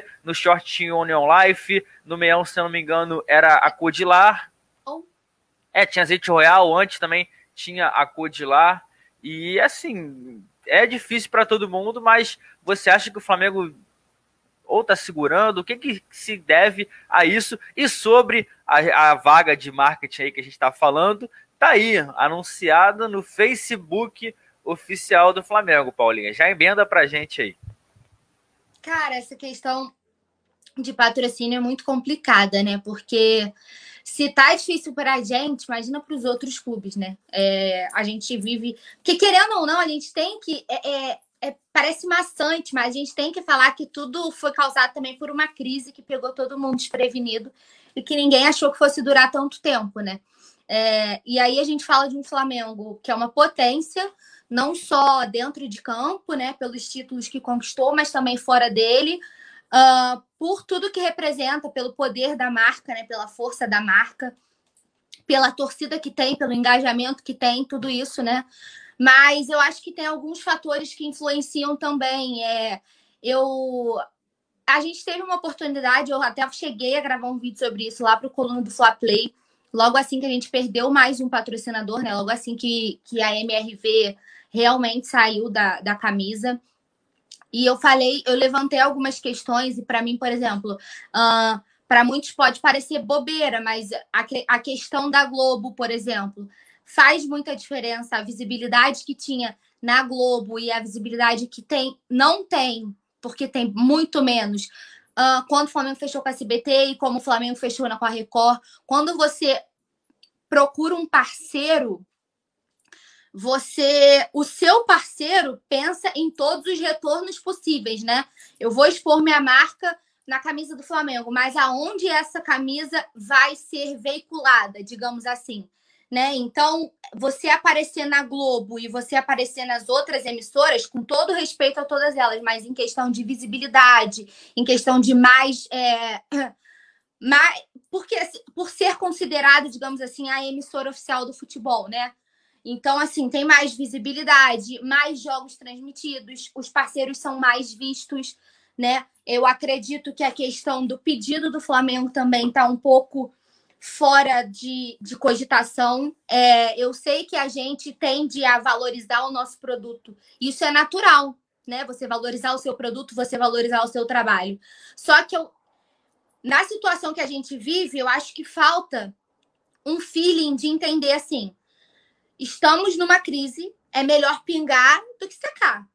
Então é melhor eu abaixar um pouco a minha pedida para conseguir garantir um patrocínio do que eu manter a pedida lá em cima e ficar ainda mais tempo sem essas receitas entrando, que já são quatro, e aí, ao mesmo tempo, tendo zerado a minha bilheteria, porque eu não tenho previsão de retorno de público, e o meu sócio, despen...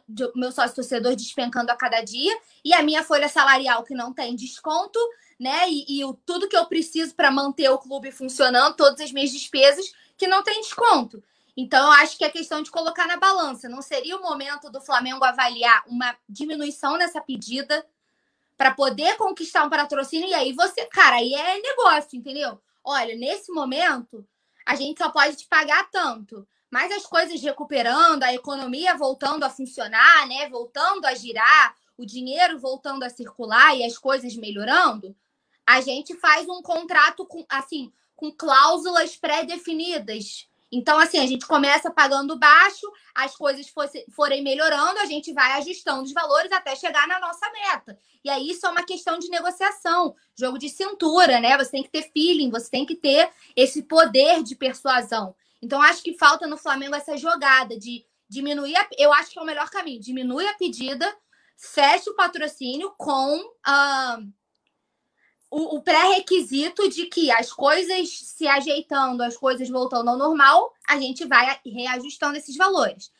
E quanto a, a, a vaga, pegou a gente de surpresa, né? Ela foi anunciada no LinkedIn, né, do Flamengo.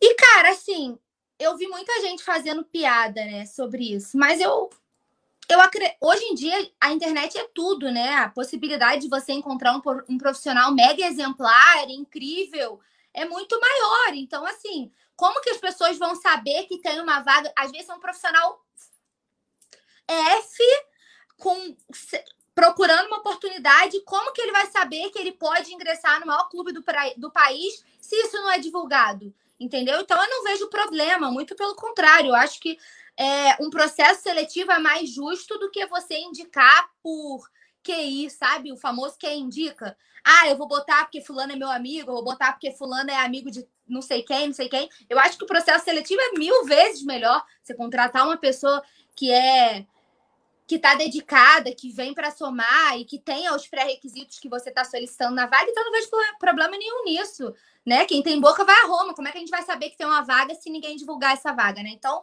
a minha visão é meio por aí. Nazário, e aí? Com o que a Paulinha falou, a gente vive essa situação é, buscando patrocínios, a gente sabe que não tá fácil, o Flamengo de repente é, tá pedindo muito, porque é complicado. A gente viu um exemplo que teve, foi o da Azeite Royal, que falou e mandou uma nota oficial: olha, a gente não tem como continuar por conta da pandemia, assim que saiu, mas outras empresas, de repente, o Flamengo conseguiria. O Flamengo fechou, apesar da pandemia, a sua maior parceria, que é com o BRB, que vai render quase 100 milhões. Então, o que, que você faz? Como você analisa isso tudo na balança?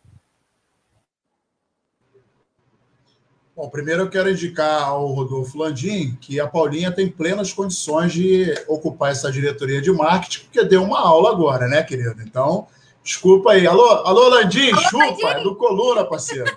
É, é do, é do Coluna, chupa. Bom, é, eu assino embaixo do tudo que a Paulinha falou e tem mais um detalhe. O momento, o momento requer flexibilização. A palavra de ordem é flexibilizar. Não pode endurecer nenhum tipo de negociação, até porque a gente está passando uma situação absolutamente atípica. Em função disso, a gente tem, todos nós, temos que usar da criatividade. Eu, humildemente, estou aqui para sugerir. Claro que ninguém vai me ouvir, mas, por exemplo, como o número de sócio-torcedor caiu muito, e isso representa é, um peso muito grande em termos de oxigênio financeiro para o Flamengo, uma vez que a gente não tem uma previsão de público nos estádios. Então, qual é a segunda opção? O sócio-torcedor. Então, hoje, o Flamengo tem 60 mil sócios que não estão ganhando nenhum benefício, mas que estão fiéis. E vou te dizer que caiu muito. A gente teve um patamar aí de 100 mil sócios. Então, a gente teve uma queda de, no mínimo, 40% do nosso total. O que, que o Flamengo podia, poderia fazer? E eu já venho falando isso há muito tempo. Não existe uma camisa com preços populares. O Flamengo não teve coragem, não teve percepção, não teve vontade política de, por exemplo, chegar para Adidas e falar: pô, irmão, olha só, vamos trocar uma ideia? Pô, tem camisa aí de 399 reais, né? Vamos fazer uma, uma mega camisa bacana de 50, de 60 pratas, irmão, ia vender igual a água.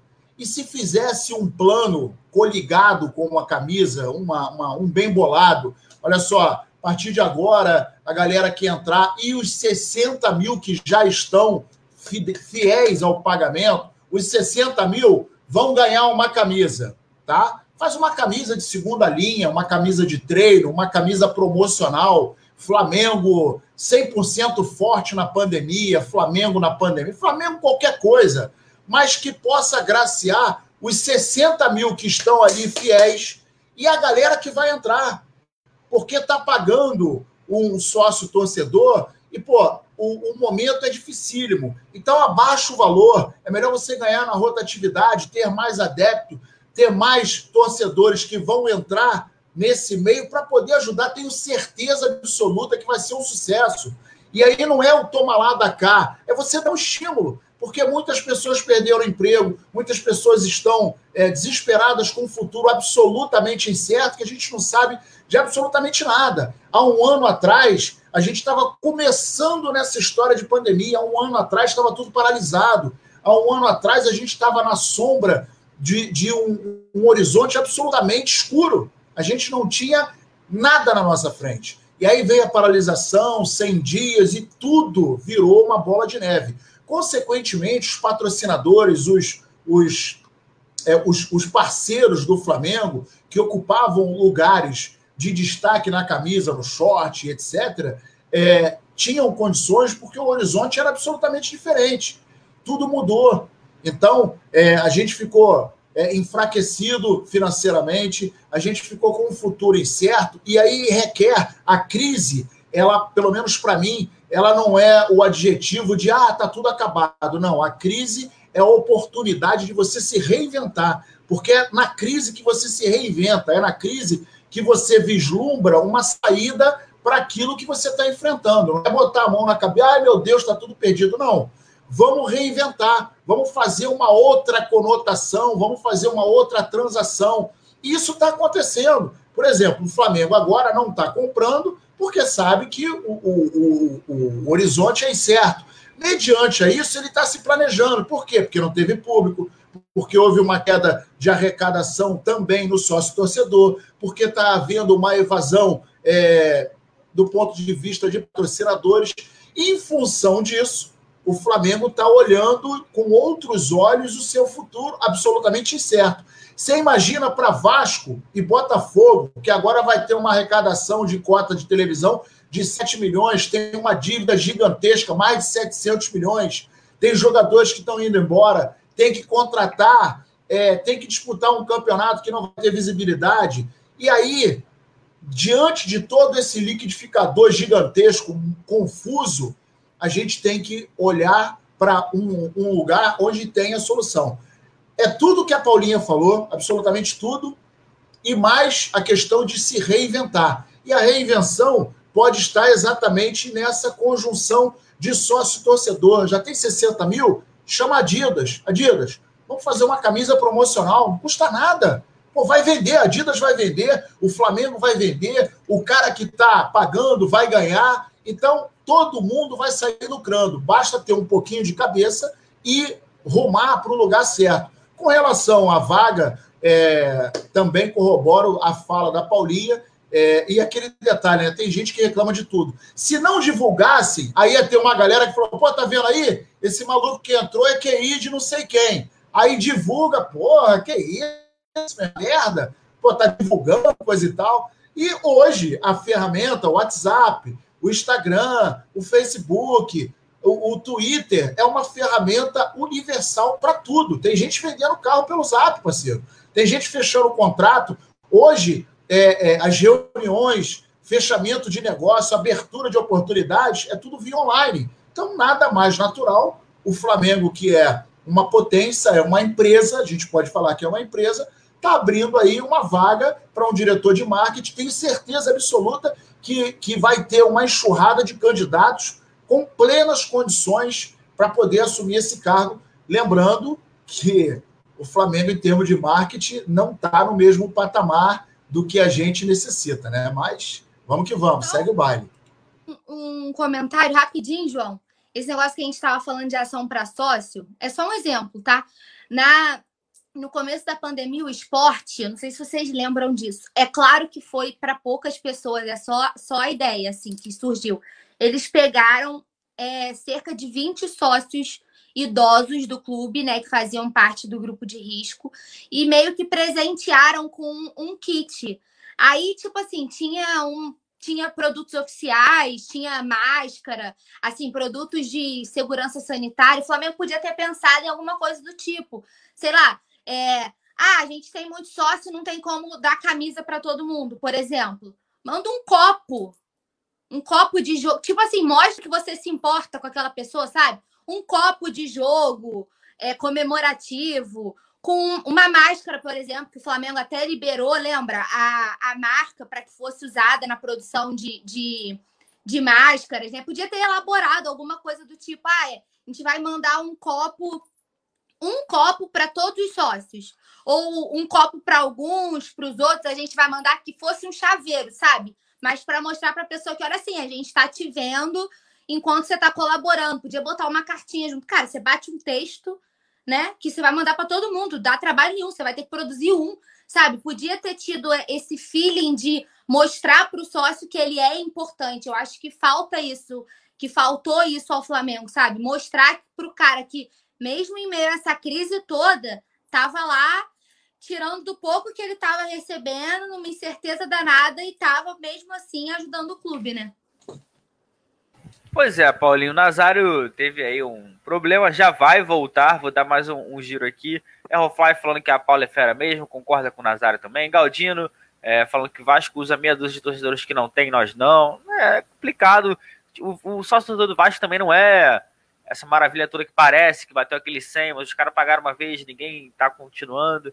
Então a gente tem que analisar tudo, mas que o do Flamengo deixa, deixa a desejar, eu concordo. E só pra gente analisar também, Paulinha, estou no site aqui, a gente está com 61 mil sócios, 61 é, mil sócios nesse momento. É, o chat vai atualizando aqui.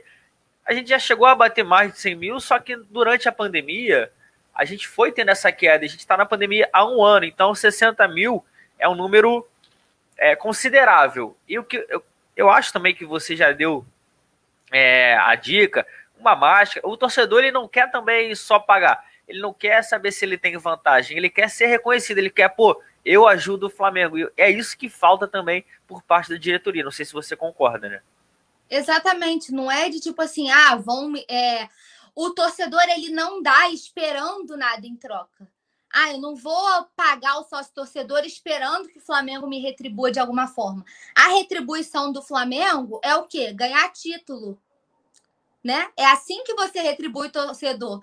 Cons conseguindo os títulos, as conquistas, fazendo o torcedor feliz, vibrando com cada troféu, com cada vitória importante, né? Torcedor é movido de paixão, é dessa forma que você é, retribui, né? Não, não à toa o nome do sócio é Sou Flamengo mais forte, né? Todo mundo ajuda para ver o Flamengo mais forte, conquistando mais coisas. Mas não custava que fosse uma máscara, entendeu? Com uma cartinha. Ah, obrigada por ter mantido a assinatura, não sei o quê. Você é muito importante para o Flamengo. Pronto. Isso já seria.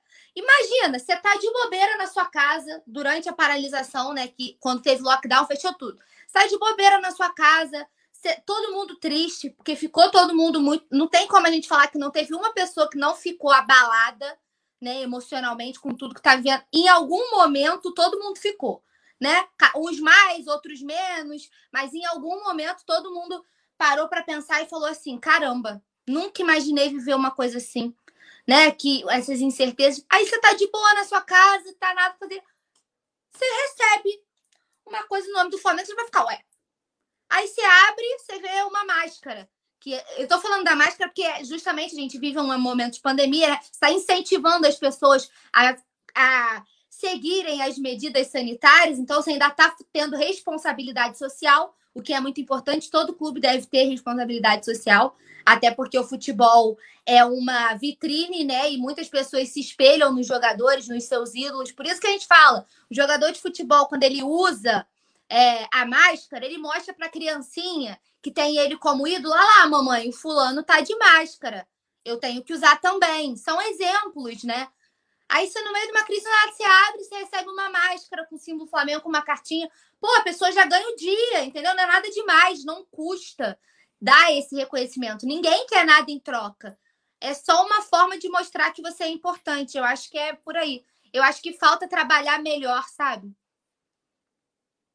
Pois é, falta. Vamos dar sequência aqui é, aos assuntos, Paulinha, porque tem aqui é, se o diretor financeiro do Flamengo, Fernando Góes, deu uma entrevista ao GE de, revelando que o Flamengo é, faturou, arrecadou em 2020 670 milhões de faturamento.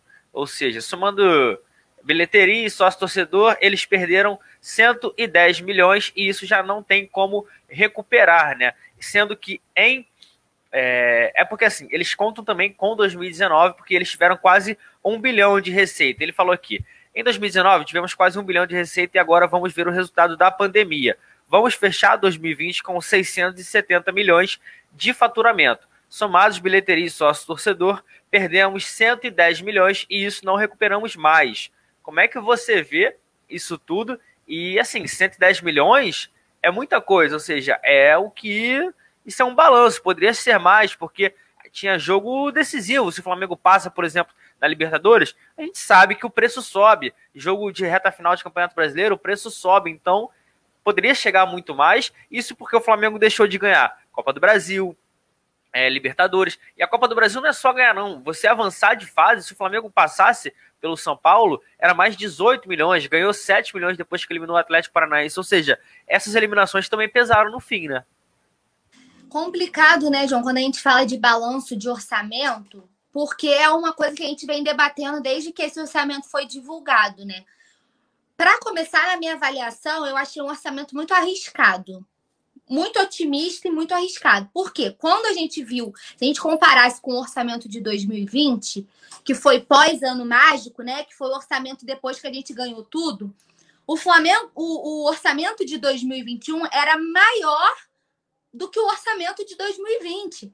Sendo que quando esse orçamento foi planejado, o Flamengo já sabia de todos os, os, os, os pontos. Assim, a gente já estava no meio de uma pandemia, a gente já estava vivendo uma crise, né? Já estava com recessão, com é, crise econômica, com queda de torcedor, já estava sem bilheteria quando esse orçamento foi montado. Então eu achei ele arriscado por ele ter sido com valor superior ao de 2020, que foi pós o ano que você ganha tudo, que foi quando o Flamengo desandou a vender camisa, medalha, né? Tudo que foi produto oficial que ligava as conquistas. Então, por esse lado, eu já acho que foi muito arriscado. É claro que orçamento é, ele é baseado em previsões, né? E aí a gente está. Eu vou estar tá criticando uma previsão, né? Mas eu acho assim. Ah, Paula, mas é previsão. Só que eu acho que você, como administrador, está vivendo uma crise sanitária mundial. Que você não vê perspectiva de ah, para voltar público no estádio, a massa precisa ser vacinada. Antes disso, é sem cogitação. Ninguém tinha. O, o Brasil não tinha nem plano de vacinação. Como que o clube prevê, já em abril, que é abril já é agora, né? Praticamente. Já em abril, o retorno de público aos estádios e coloca no, no, no orçamento uma previsão de 100 milhões de bilheteria numa crise sanitária que é mundial, num país que não tem calendário de vacinação. O que, que passou na cabeça do, do, dos dirigentes que aprovaram o orçamento? Fala assim: não, daqui a pouco tem público no estádio. Vivendo essa crise toda que a gente vive, que a gente não sabe se amanhã você vai ter emprego, se amanhã o futebol vai estar rolando, porque agora já tá, já estão debatendo até uma possível paralisação de novo tem coisa que eu não entendo. Como que pessoas tão estudadas, né? Pessoas tão. Porque para você assumir um cargo desse, tem que ter muito estudo, você tem que ser preparado, você tem que ter experiência. Como que pessoas com tanto culhão olham para isso e acham plausível? Ah, é previsão. Beleza, mas essa previsão precisa ser atingida. Assim como a previsão de venda de jogador precisa ser atingida. E se tiver que vender um medalhão, já cansaram de falar, vamos vender porque a gente tem que chegar um orçamento tem que ser cumprido, sendo previsão ou não. Então, achei ele muito arriscado, sabe? E essa questão de deixar de, de, de ganhar era. Eu acho que deveria ter sido pensada quando esse orçamento foi feito, entendeu? Tudo que estamos vivendo, temos a possibilidade de ter um retrocesso, de ter mais recessão. De... Eu acho que faltou. É... Eu acho que o Flamengo foi otimista demais ah, tudo vai passar muito rápido, vai ter. Só porque o clube apoiou o retorno de público aos estádios não significa que isso vai acontecer rápido. E pelo que a gente está acompanhando, isso não vai acontecer. Se bobear, nem esse ano ainda. Se a gente parar para pensar racionalmente, eu não acredito nem que nesse ano seja possível retornar público. Se conseguir, eu vou chutar aí, João, lá para setembro, outubro. Isso assim, se tiverem. Isso com, capacidade reduzida, voltando bem inicialmente Exatamente. mesmo, né? Tipo assim, lá para setembro, outubro, com 20, 30% da ocupação, né? E considerando que vão conseguir comprar as vacinas e vacinar uma parte da população. Ainda assim, eu acho otimismo demais. Eu estou chutando assim, caso a gente fale num possível retorno. Sabe? Então, eu acho que o Flamengo deveria. Foi otimista demais, deveria ter botado a mão na consciência e não prever tanto com arrecadação em bilheteria. Não tem, não tem visão, sabe? É isso que eu tô falando. São, são pessoas tão experientes, são pessoas. Tem tanto culhão para estar tá ali, não conseguem enxergar o que é óbvio né? Às vezes o Flamengo parece que não vê o óbvio, né? Eu sempre falo, falta planejamento. Eu acho que no planejamento orçamentário o Flamengo deixou muito a desejar. E aí agora tem que correr atrás do prejuízo, né? Aí é uma venda de um garoto da base que é super promissor, você podia segurar para vender mais caro e você está vendendo barato agora porque você tem uma meta que você tem que atingir. Entendeu? É um Everton Ribeiro que a gente quase perdeu por falta de planejamento, de terem assinado um documento que vendia o cara a preço de banana, deram a sorte de ter vencido o prazo, né? E a gente ter se livrado dessa, dessa negociação. Então, eu, eu sempre falo aqui, planejamento. E tem hora que o Flamengo parece que não tem planejamento nenhum, que não tem visão das coisas. Com certeza. O Nazário está de volta. Eu vou ler aqui alguns comentários. Tem o da Lohana Pires falando que, Paulinha, o Flamengo não parece que tem perspectiva de como as coisas estão encaminhando. Falta que você sempre bate na tecla planejamento, porque é uma etapa que avaliamos em um projeto. É, tem muita, muita coisa aqui. O Daniel Copperschmidt cobrando uma homenagem aos sócios, que de repente um telão né, na arquibancada do Maracanã com os nomes. O Bahia recentemente fez é, uma camisa, 11, fez 11 camisas com, com o nome dos sócios que não seriam vendidas, leiloadas, mas que estariam disponibilizadas para todo mundo, o nome de cada um sócio que ajuda e tudo Ô, mais. João, rapidinho, Oi. você falou do Bahia, não teve uma ação também que eles fizeram que eles não iam, por causa da pandemia, eles não iam produzir o uniforme 3.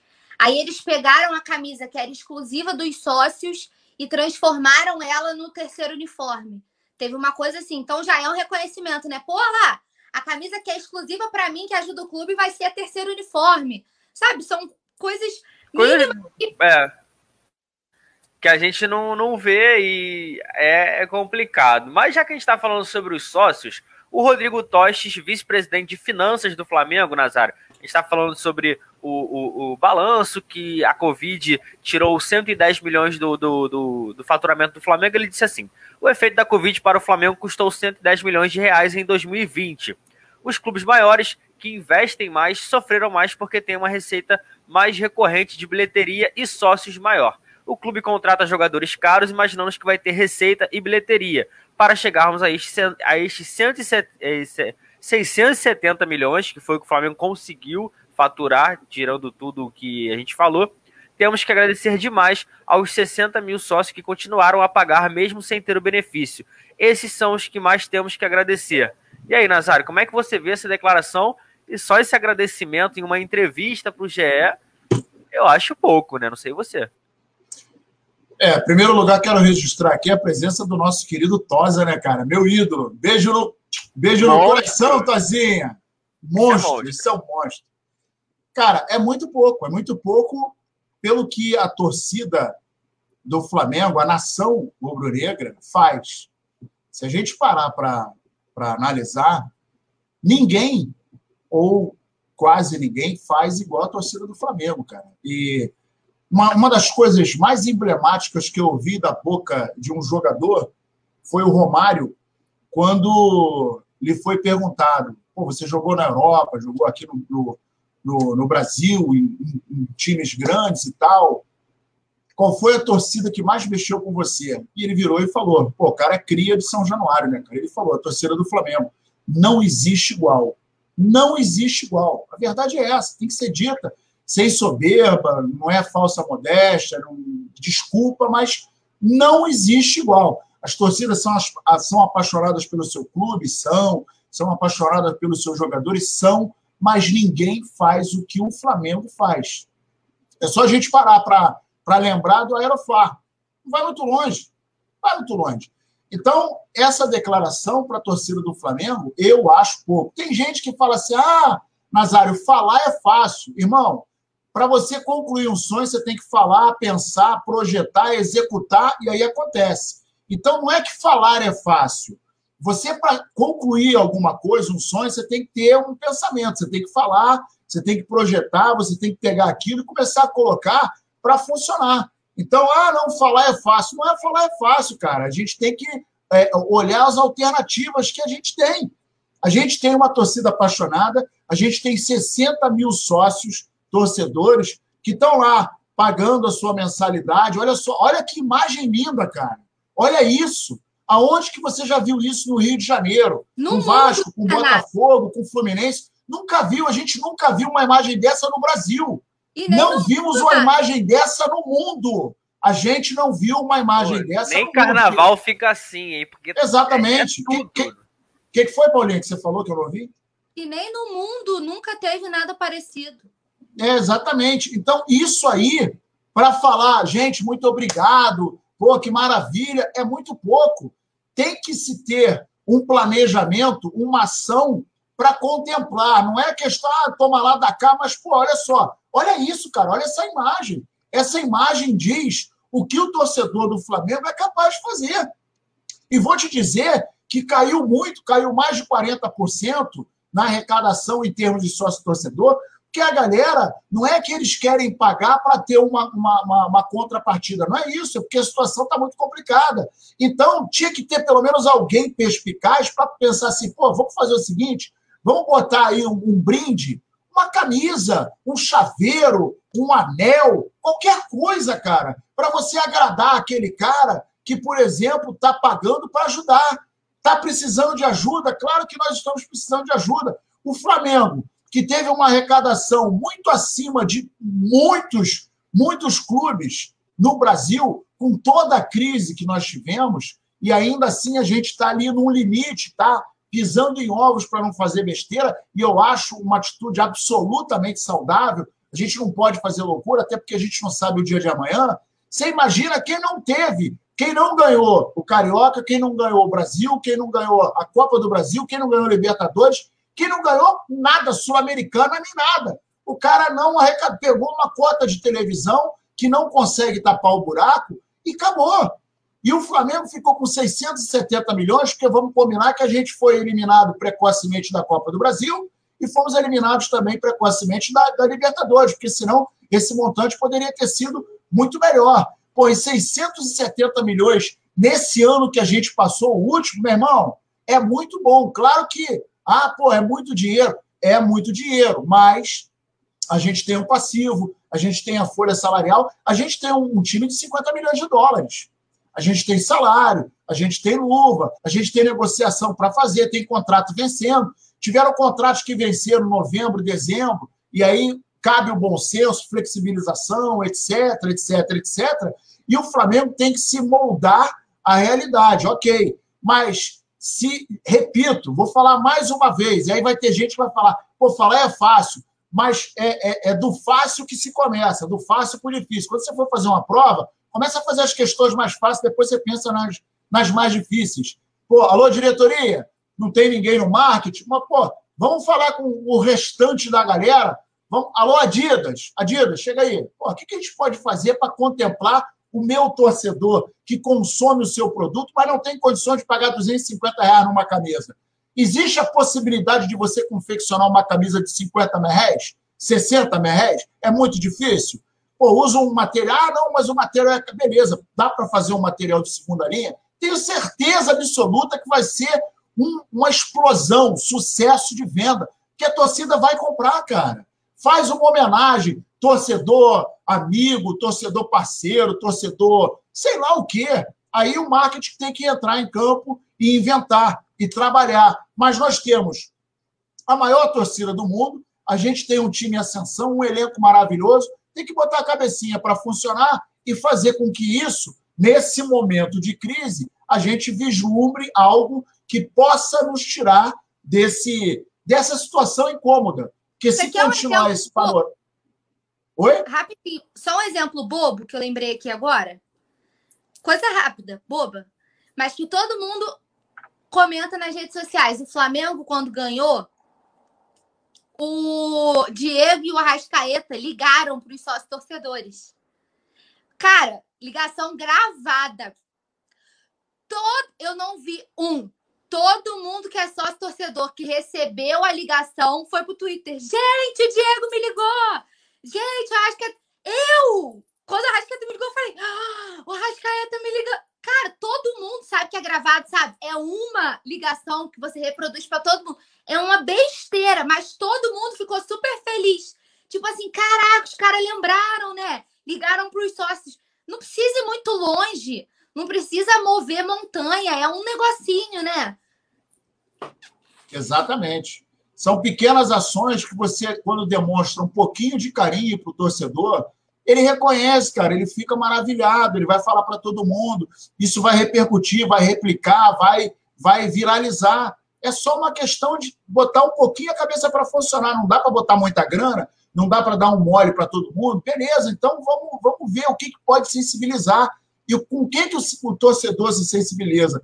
Com um pouquinho de atenção, não precisa muita coisa, não. Um pouquinho de atenção, e aí a gente vai ficar feliz da vida, o torcedor vai ficar maravilhado e as coisas vão acontecer mas só que tem que botar a cabecinha para funcionar, né?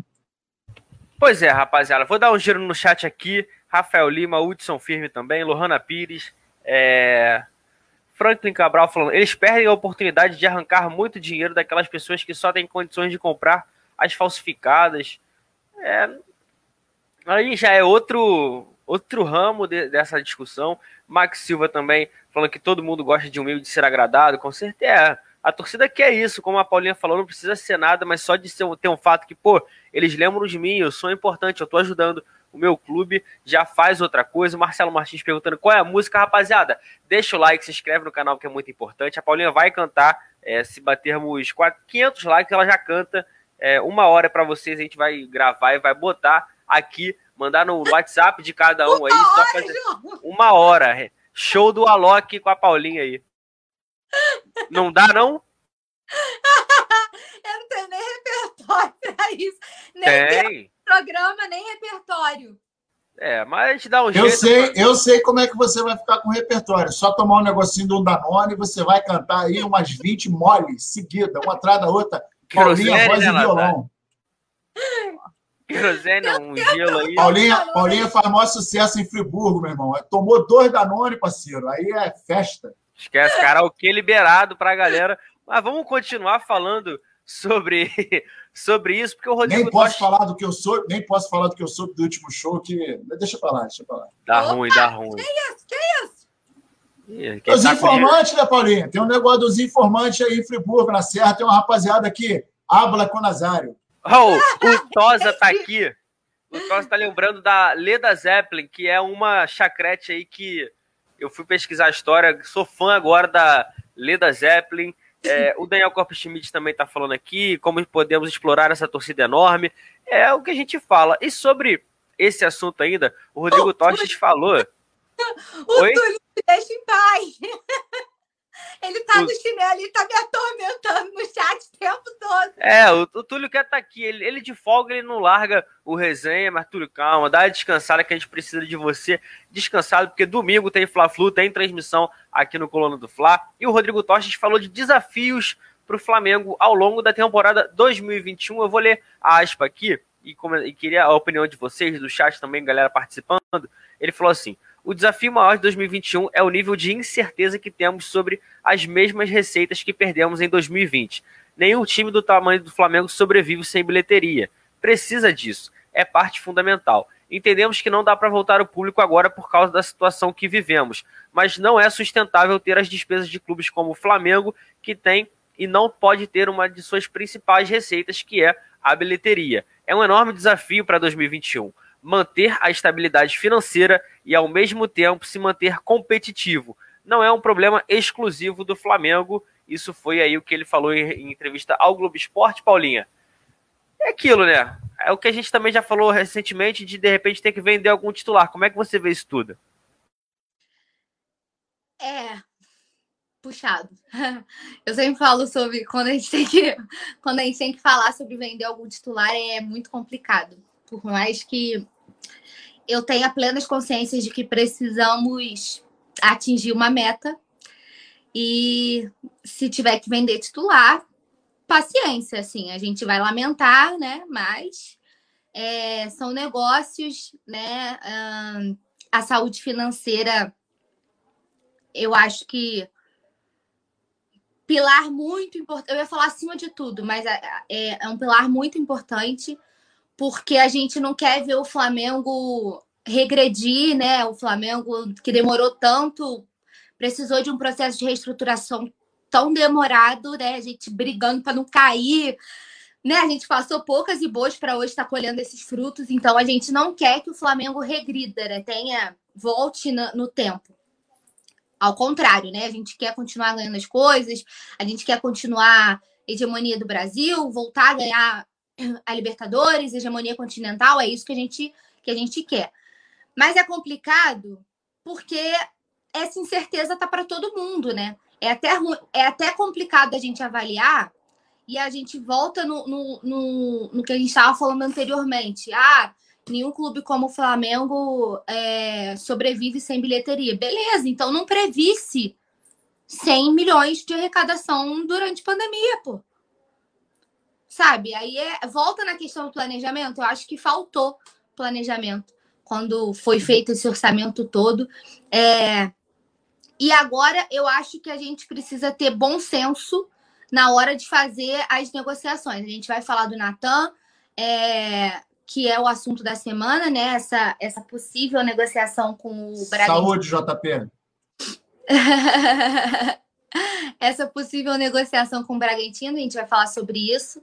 É, se for para vender um, um, um, titular absoluto, né? A gente estava até debatendo esses dias é, o, o Túlio até levantou a bola de tipo, ah, renovaram com Gerson, tendo dois anos de contrato, aumentaram multa, porque vai chegar assédio, né? E, e dependendo, vai ser difícil segurar. Então, se tiver que vender um titular absoluto, aí acho que tem que levar em consideração, tem que levar em consideração idade, é, tem que levar em consideração. Cara, é muito, é, são muitos fatores, então é muito complicado. É muito complicado até de avaliar. Eu acho que a gente volta no que a gente estava debatendo antes, sabe? O, o, orçamento foi muito, muito otimista.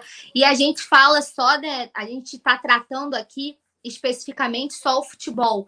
Mas o Flamengo não parou de investir nos esportes olímpicos, por exemplo.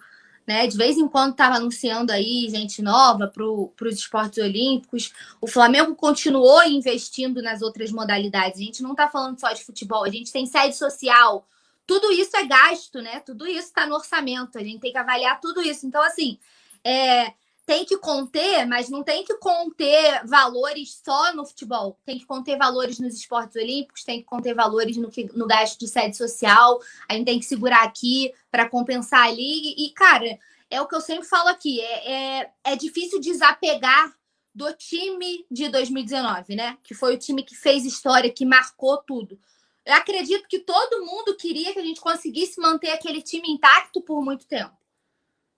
É difícil. A gente sabe como é que é o futebol. Chega uma proposta, chega um cara lá da Europa, um cara da Arábia com muito dinheiro na mão, não... chega uma hora que tu não tem como segurar. E tudo bem, faz parte. Mas aí, falando como torcedora, é difícil você desapegar dessa, dessa, desse time que fez história. É difícil você olhar e falar assim, putz, tenho que vender alguém, quem eu venderia? Esses dias você me fez essa pergunta, você jogou essa bomba no meu colo, e você fica pensando assim, cara, quem eu venderia? Porque qualquer um deles vai fazer muita falta.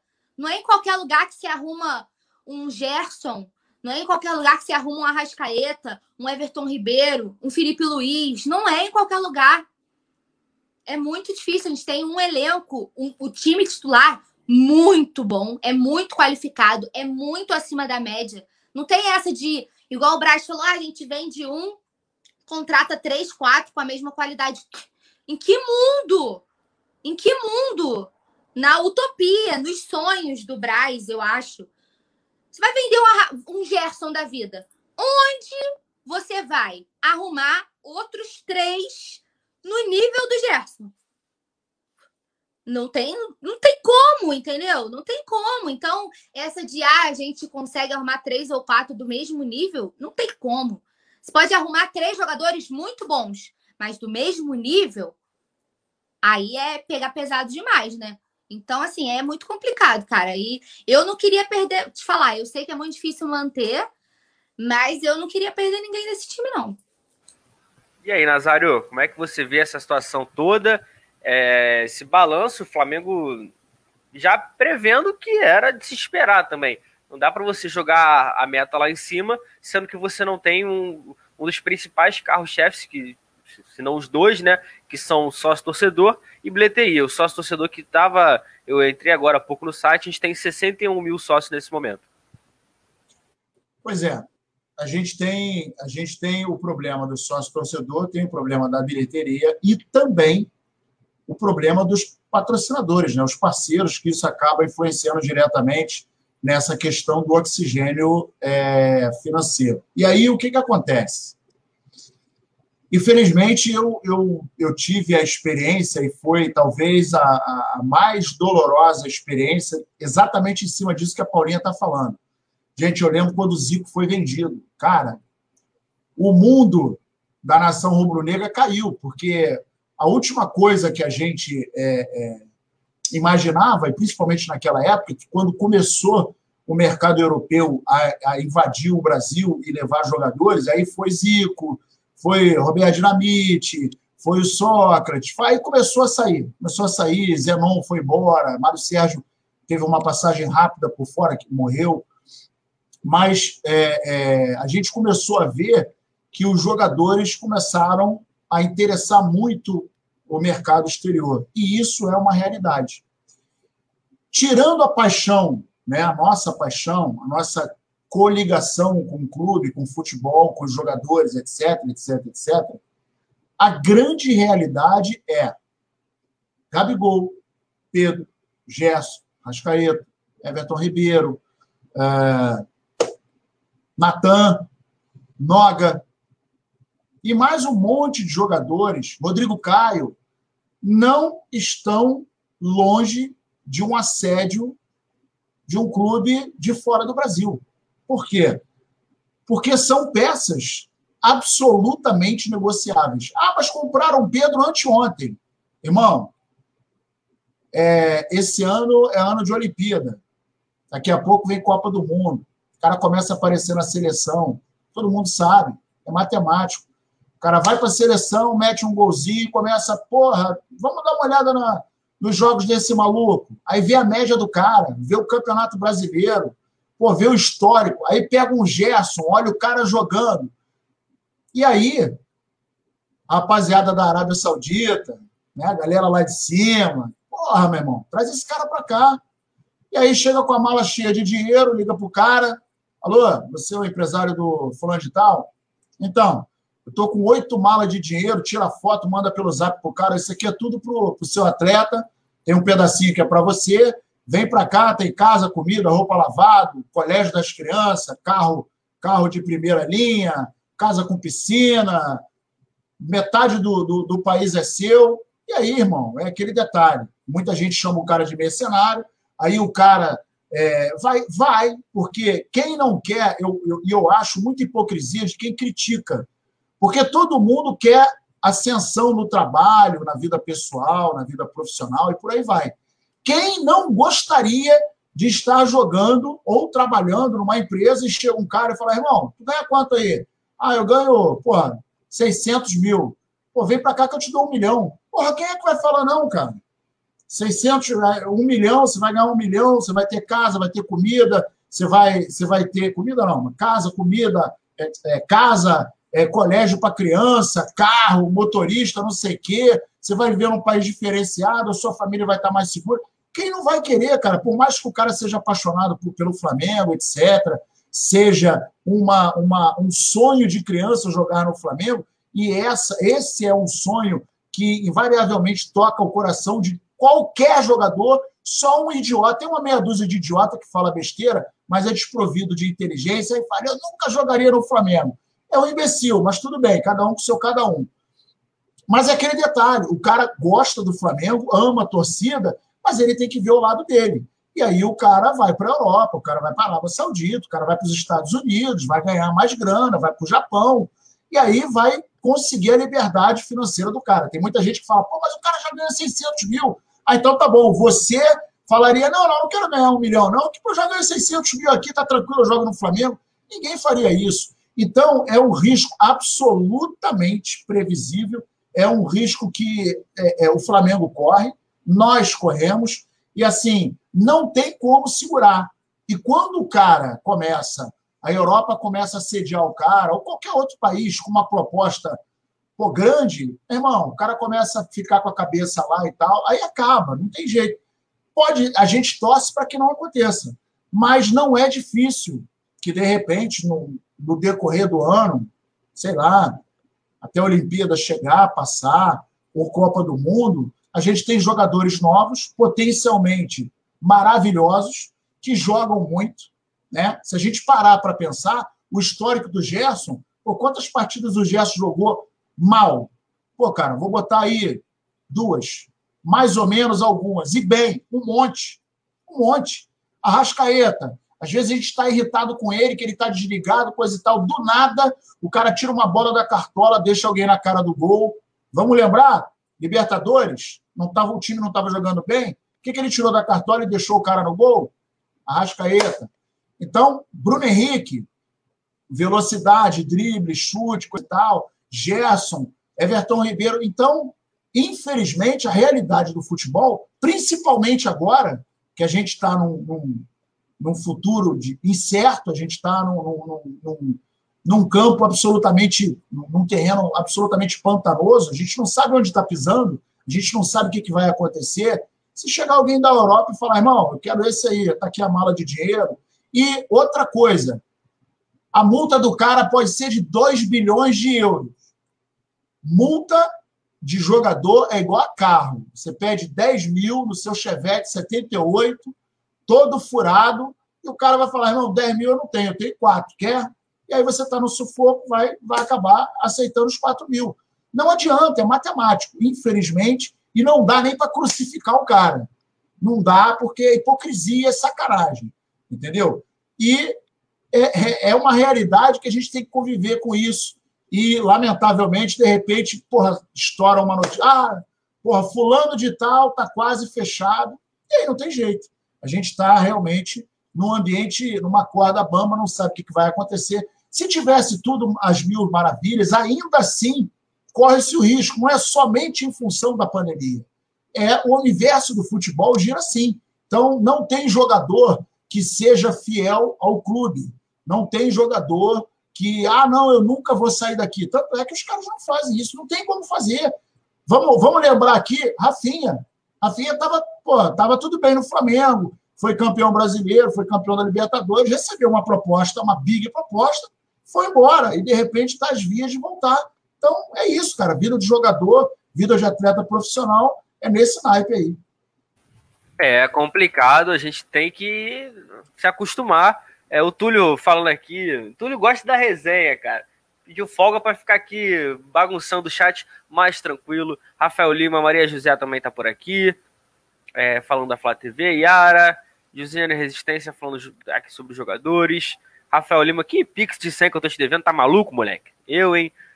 Maria José. Pix é, 50 centavos e olha lá. É 50 centavos, é a marca registrada. Marcelo Martins, é, falando que o passe do pifador é caro, é caro, não tem como, pô. Vivendo um grande momento. Franklin Cabral falando: os garotos brasileiros sonham ir para a Europa um dia pelo alto nível das competições, pelo salário e pela ótima qualidade de vida. Por isso, muitos vão sem serem conhecidos aqui. É, mas aí é, é outra, outro caminho. E sobre ainda isso, a gente tem que analisar algumas declarações, porque a gente está olhando alguns times se movimentando, Palmeiras aí com tentando Borré, Flamengo tá namorando aí com o Rafinha, mas até agora o casamento não saiu. E o Tostes falou também que o Flamengo só vai comprar jogador se vender. Ele falou assim: no nosso orçamento a contratação já foi feita. Pedro. Também está no orçamento uma previsão de vendas em janeiro, 50 milhões de reais, que já foi cumprida com o Lincoln e o Yuri César, os dois que foram vendidos, um para o Japão e outro para o futebol dos Emirados Árabes. E outra que precisa ser cumprida em julho, de 90 milhões de reais. Não vamos fazer loucura e não tem possibilidade disso. Existe um orçamento e precisa ser cumprido. Só vai comprar atleta depois que vender. Aí a gente analisa de duas formas, né, Paulinha? Esse orçamento tem que ser batido. Em julho, 90 milhões, você não vai vender qualquer jogador. Você tem que ir lembrando que aí pode diminuir porque o Flamengo recebeu 33 milhões do Campeonato Brasileiro e tudo mais, da premiação que entra como faturamento já de 2021. E essa de que só vai comprar se vender. Se a gente está precisando vender um jogador para pagar isso, ou seja, vai ter que vender por para contratar, vai ter que vender por pelo menos o que o Flamengo precisa, mais uma margem boa para trazer um cara de um nível alto, que é o que o Flamengo precisa hoje, né? é complicado demais. Por isso que eu tô falando, como que você declara que você vende um e, e, e consegue outros três ou quatro do mesmo nível? É muito difícil. Por, justamente até por questões financeiras, né? Cara, 90 milhões é dinheiro pra raio, né, bicho? É. Cara, não sei nem o que dizer. Porque é ter que. É, é tanto dinheiro que você não consegue olhar para a meta de 90 milhões, escutar o cara falando, temos que bater essa meta, e você pensar que não vai sair um, um medalhão, entendeu? A gente tenta ser otimista, mas chega uma hora que a gente tem que encarar a realidade, né?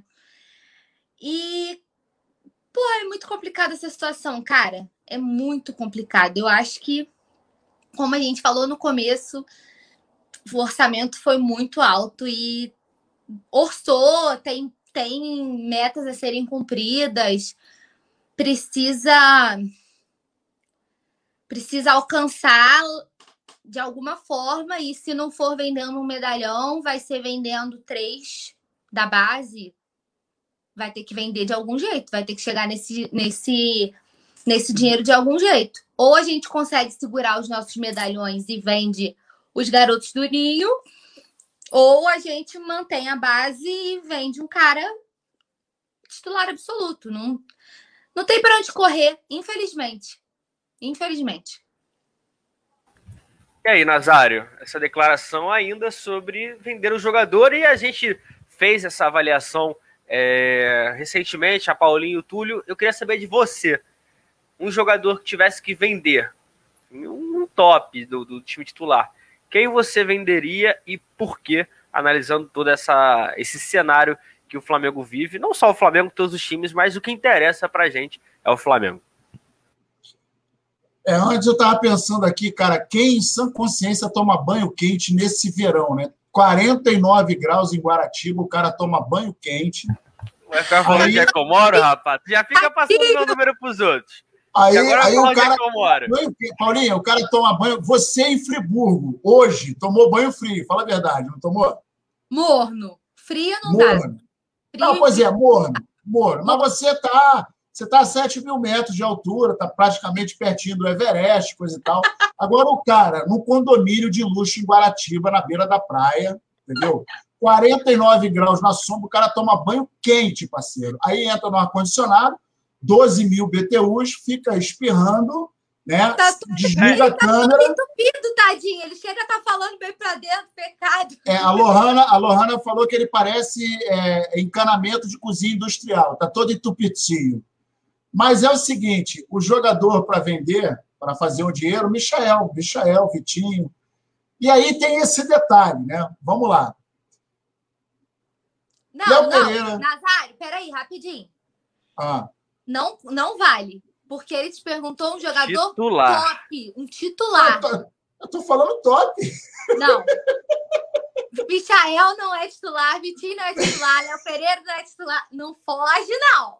Não, e o pior de tudo é que é o seguinte: não dá para pensar em Michael, em Vitinho, em Léo Pereira, Gustavo Henrique, porque assim, a gente viu como é que foi o ano, o mundo todo viu, e aí, obviamente, que acaba é, o jogador acaba não conseguindo se valorizar em função da atuação que eles tiveram é, diante do time do Flamengo.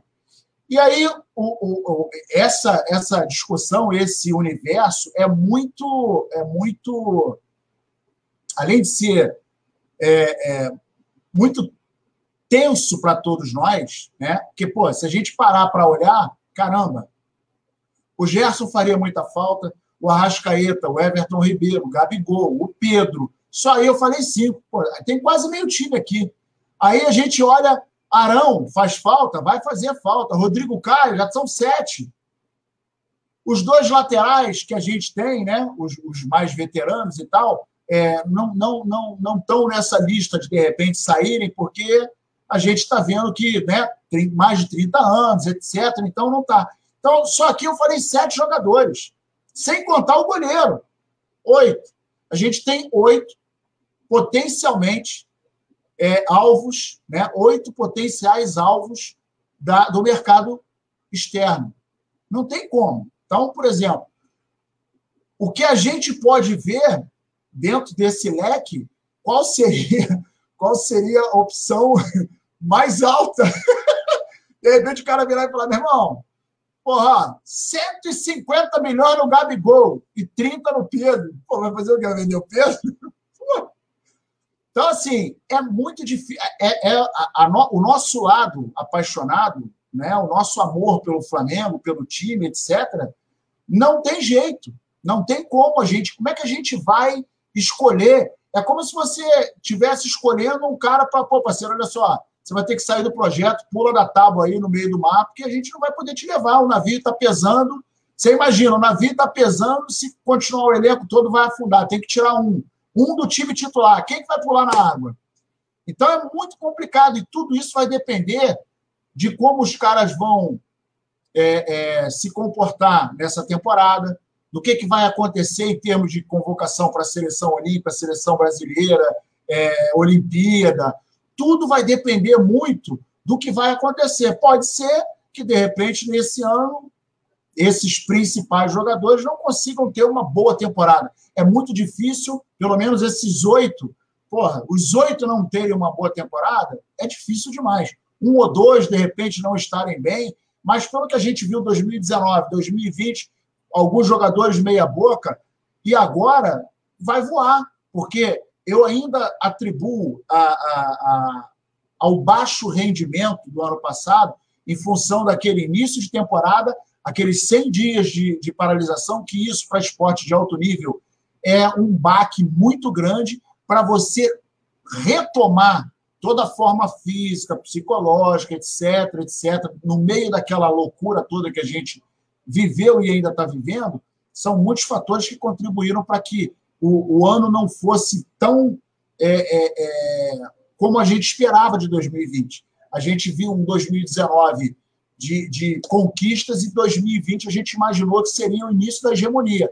Muito embora a gente tenha aí conquistado o Campeonato Brasileiro e tal, mas eu repito, saímos precocemente do, do, da Libertadores e da Copa do Brasil. A expectativa é que a gente reconquiste tudo isso novamente. Mas é muito difícil você avaliar. É uma coisa que vai depender da situação. Porque se você. Aí você vai ter que fazer uma, uma, uma, uma, uma, uma avaliação muito bem criteriosa, né? Muito criteriosa, porque se você tiver uma baita, uma baita oferta num desses oito, isso pode salvar o restante do ano. Então, ah, pô, nós vamos perder o Pedro. Caramba, nós vamos perder o Gabigol. Pô, vamos perder o Gerson. Aí a gente está pensando na recomposição. Realmente é muito difícil a recomposição, mas, por outro lado, vai salvar de, de repente, não sair dois ou três. Então, é um, é uma questão de, de, de prova, né? Essa aí é braba. Não sei quem que eu escolheria para pular, não. Fugiu da responsabilidade. Não, cara, a gente, a gente não quer ninguém, mas, pô, de todo mundo, de todo mundo, tá, vou escolher um. Everton Ribeiro. Aí, pô, escolhi mal. Aí, pô, não, Arrascaeta. Porra, não, Arrascaeta não. Não, Pedro. Não, não, não, Pedro não. não. Gabigol, não. O Gerson, não, o Gerson não. Michael, Vitinho, Léo Pereira. Leva os três no preço do Gerson, pronto. A gente ainda paga o Uber. É, tem que achar gente para comprar. Eu vou dar mais um giro no chat aqui, a rapaziada tá falando, Hudson, Rafael Lima, é, Natanael também mandando o boa noite, Josiane Resistência, deixa eu ver aqui, o Wallace Ferreira falando que é, Michael, Vitinho e companhia não adianta querer sem ter proposta, isso é verdade, por isso a gente está torcendo para que eles consigam fazer uma boa partida no Campeonato Carioca, eles devem ter chance já contra o Fluminense no domingo. E a Maria José falando aqui sobre venda da Flá TV, o Flamengo não está divulgando isso, o Flamengo que hoje, inclusive, se vocês quiserem comentar, o Flamengo divulgou uma nota pedindo para o torcedor entrar cedo na transmissão, porque senão pode ter uma fila e correr o risco de não ver o jogo. E aí, Paulinho, o torcedor paga caro e tem que entrar cedo, senão não vê, né? Nunca vi fila para uma coisa que é transmitida ao vivo. Queria entender. Em primeiro lugar, o negócio é ao vivo, mas você só vê se entrar na fila. Se não entrar na fila, você não assiste. E outra, é, vamos chutar aí, tá? Um, fazendo um hipotético. 100 mil pessoas assinaram a Flá TV+. Se as 100 mil não conseguirem entrar às 4 horas da tarde, né? Que é a partir lá que vai estar disponível. O jogo é 6. Primeiro, que nem que todo mundo resolva entrar 4 horas da tarde, vai ter fila do mesmo jeito, porque a plataforma não vai aguentar o boom de pessoas que vai entrar numa, numa vezada só. Então, eu acho impossível já não. O que não, é, não era para ter essa fila, né? Não era para existir essa possibilidade. Mas como existe essa possibilidade, nem se for assim, não vai ter como evitar a fila, porque nem todo mundo resolva entrar antes, uma hora vai gerar essa fila. O que, a questão é, a plataforma não suporta. Eu acho que é muito válida a, a experiência, é, a ideia do Flamengo de transmitir os jogos, e aí a gente fala do Campeonato Carioca inteiro, e não só dos jogos do Flamengo, né? A Flá TV Mais transmite todos os jogos carioca. Mas eu acho que faltou planejamento no quesito de ver uma plataforma que aguente a torcida do Flamengo.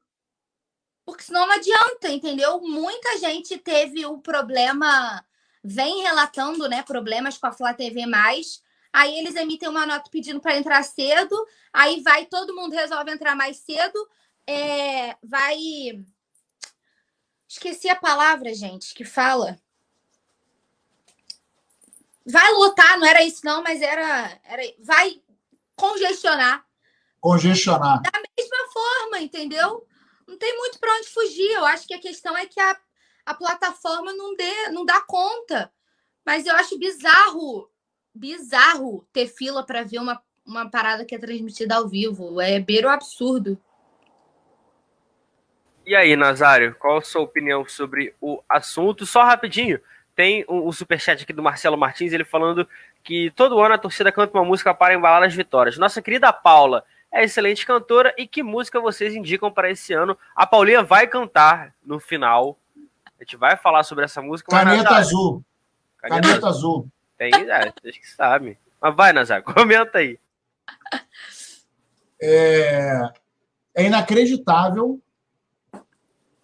para ser sucinto, né? Porque, na verdade, eu não queria falar essas palavras, eu queria falar outras, né? É, o Flamengo, é, se a gente parar para pensar, o Flamengo tem mais de 40 milhões de torcedores. Tem muito país que não tem esse número de pessoas. Então, já era para a diretoria do Flamengo ter vislumbrado toda essa potência, todo esse problema antes de é, efetivamente colocar esse plano em ação. Não é muito difícil de imaginar, visto que a internet de grande parte do Brasil, para não dizer todo o Brasil, mas grande parte do Brasil é muito ruim. É, em função disso, é quase que impossível que não haja problemas no dia da transmissão do jogo. Então, porra, podia fazer algo mais, é, elaborado, mais elaborado, pensando um pouquinho melhor, porque não é muito difícil de imaginar que ia dar problema. E vou dizer que domingo, muito provavelmente, acontecerá problemas novamente. Pura e simplesmente porque não foi planejado como deveria. E aí o camarada paga 129, né? 129 reais, 125. 129. Pois é, 129 pratas. E o cara fica na mão, cara, é sacanagem. É no mínimo desrespeitoso. No mínimo desrespeitoso com a nação rubro-negra. Então, o que, que era para ser feito? Quando começaram a, a, colocar isso no papel, ó, vamos testar, mas testar incansavelmente, porque a gente sabe que todo o programa implementado em nível de informática vai ter efeito colateral, não tem como, não adianta. E aí não pensaram, alguns gênios não pensaram nos efeitos colaterais. Aí deu problema na primeira vez, deu problema na segunda, e não está longe de dar problema na terceira não está longe de dar problema. Lamentavelmente, ninguém sabe quem é o pai dessa criança, né? E aí, o que mais me deixa chateado, surpreso e aborrecido é que o Flamengo, com a potência que tem, com os números que estão em cima da mesa, com tudo em relação à informação que está na mesa dessa galera, com tudo isso, não se teve o cuidado de planejar melhor aí a gente está vendo um resultado desse que é absolutamente ridículo. É inadmissível é, um, um, clube do tamanho do Flamengo estar tá passando por isso. Cara, é motivo de piada. Pô, isso é ridículo. É catastrófico.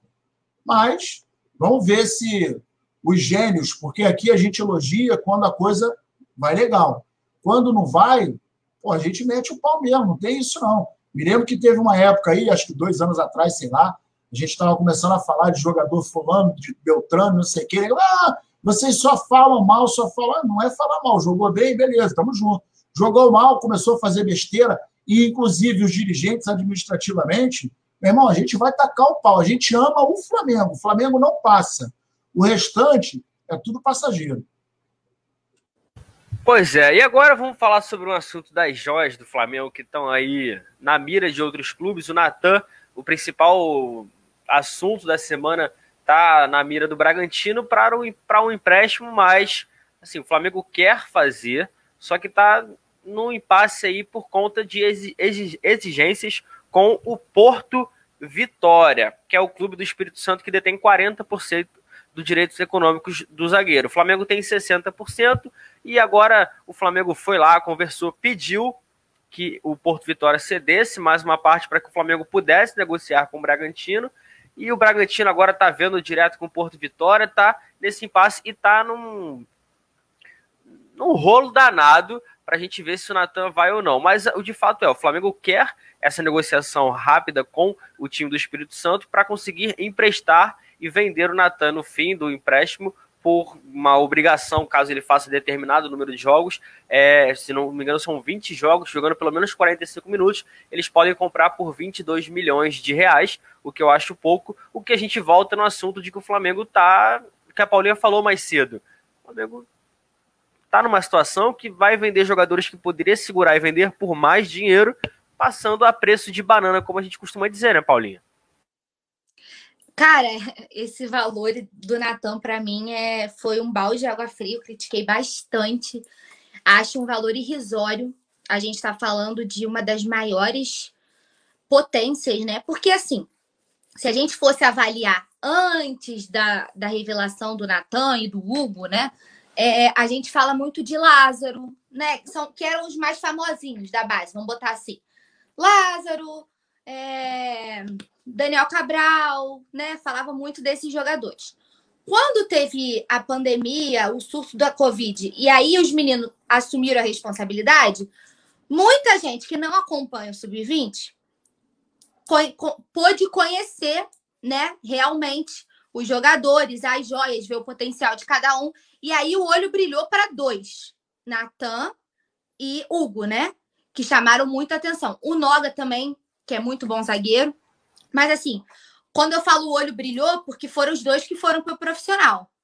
Então a gente já ficou assim: opa, tem muita qualidade aí. E o Natan, ele demonstrou tanta, e eu vou dizer, frieza, no sentido de tipo assim: o manto não pesou. Todas as vezes que o Natan foi exigido, o Natan teve a frieza necessária, sendo tão novo, de segurar o rojão, assumir a responsabilidade e dar o melhor dele em campo. sabe? Então foi uma surpresa muito grande. E o Natan só tinha a crescer, né? E aí eu venho, a gente falou até no resenha de ontem, né, sobre essa dar mais oportunidade para os meninos treinarem com um profissional, de terem contato com jogadores mais experientes, o que esse menino não poderia crescer convivendo com um Rodrigo Caio da vida? O que o Ramon não pode crescer convivendo com um Felipe Luiz da vida? É por isso que eu falo que esses jogadores, assim, que estão sendo mais. chamando mais atenção no profissional, que estão tendo essa frieza de atuar numa boa, sem sentir o peso do manto e tudo mais, mereciam essa oportunidade não para sair jogando na fogueira e, e, queimar as etapas no processo de transição, como foi feito com Lincoln, né? Que eu sempre dou o Lincoln de exemplo. É, mas os, os meninos irem aos poucos, convivendo com os profissionais, convivendo com os jogadores experientes, pegando é, as, as dicas, os conselhos, se aprimorando, o que eles não têm a crescer, o que eles não têm a desenvolver e poderia dar muitos frutos para o Flamengo lá na frente. Quando o Rodrigo Caio lesionou, que ficou aquele tempo afastado, o Natan chamou tanta atenção, gente, que a gente, com o elenco, com Gustavo Henrique e Léo Pereira, que foram contratados para a temporada. Não a foram gente, baratos. Né, o Gustavo Henrique a gente veio sem, sem gastos, né? Porque ele tava, tinha resolvido lá com o Santos, e o Léo Pereira foi a segunda contratação mais cara do Flamengo para a temporada. Os, e o Léo Pereira veio para substituir o Mari, né? Veio com o status de substituir o Mari. A gente tendo eles dois, a gente pedia o Natan de titular. Quando o Rodrigo Caio voltou, em meio aos problemas que a gente viu o Léo Pereira e o Gustavo Henrique tendo, a maior parte da torcida pedia o Natan ao lado do Rodrigo Caio como a dupla de zaga fixa e titular. Então você está pegando uma das maiores promessas que não é só promessa, porque está demonstrando, né? Tá dando retorno e tá vendendo a preço de banana, que você podia segurar mais uma temporada e vender muito melhor. Porque se ele continuasse nessa pegada, assim como o Hugo, ah, Paula, falhou na Copa do Brasil, falhou. Falhou na, em jogos importantes, falhou. Mas a temporada do Hugo foi muito boa. Ele teve muito mais pontos positivos do que negativos. Foram falhas pontuais. Salvou o Flamengo muitas oportunidades. Foi o jogador que mais atuou no, no Campeonato Brasileiro, né? Foi o goleiro que mais atuou. Fez um monte de milagre, né? Salvou o Flamengo em diversas oportunidades. Então o saldo é muito positivo, né? Da mesma forma como eu acho que não vai dar para segurar o Hugo muito tempo. Daqui a... ele continuando, né, evoluindo e aos poucos, eu acho importante essa troca com o Diego Alves, que é um goleiro mega experiente. Daqui a pouco a gente vai, vai, vai negociar o Hugo, não vai segurar muito tempo. Por quê? Tem muita qualidade. O Natan, a mesma coisa.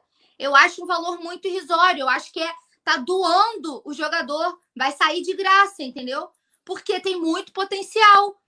Tá com a corda no pescoço, tem que tentar ajustar de outras formas, entendeu? Aí a gente volta no que a gente estava discutindo é, negocia um Vitinho. Foi o que eu falei aqui no resenha de anteontem, se eu não me engano, quando a gente estava falando do Rafinha. Já vou concluir, que eu estou me estendendo. Que eu estava falando que eu não acho o Rafinha caro. Que para mim, caro é você manter o Vitinho, o Michael, o Léo Pereira, que custaram caro para vir, até hoje não, dão, não deram resultado, pesam na folha salarial, isso para mim é caro. Flamengo gasta um dinheiro forte em jogadores que foram caros, vieram por valores altos, não renderam e pesam na folha salarial. Isso para mim é caro. O Rafinha, por exemplo, não seria por tudo o que deu de retorno pelo jogador que é, pela importância que tem, pela liderança que tem, né? Não é só dentro das quatro linhas, mas também fora e tudo que o Rafinha agrega e tudo que ele deu de retorno, para mim não é caro se você botar na balança com os outros jogadores que você banca. E eu avalio o Natan da mesma forma. Eu acho um valor irrisório para um garoto que é uma promessa, se você pode tentar negociar outras peças que são caras. Manter o Michael hoje é caro. Manter o Vitinho hoje é caro. Manter o Léo Pereira é caro. Vender o Natan por esse preço? Me desculpa, é ridículo. E aí, Nazário? É exatamente isso que a Paulinha falou, né? Faltou aí um pouquinho de sensibilidade.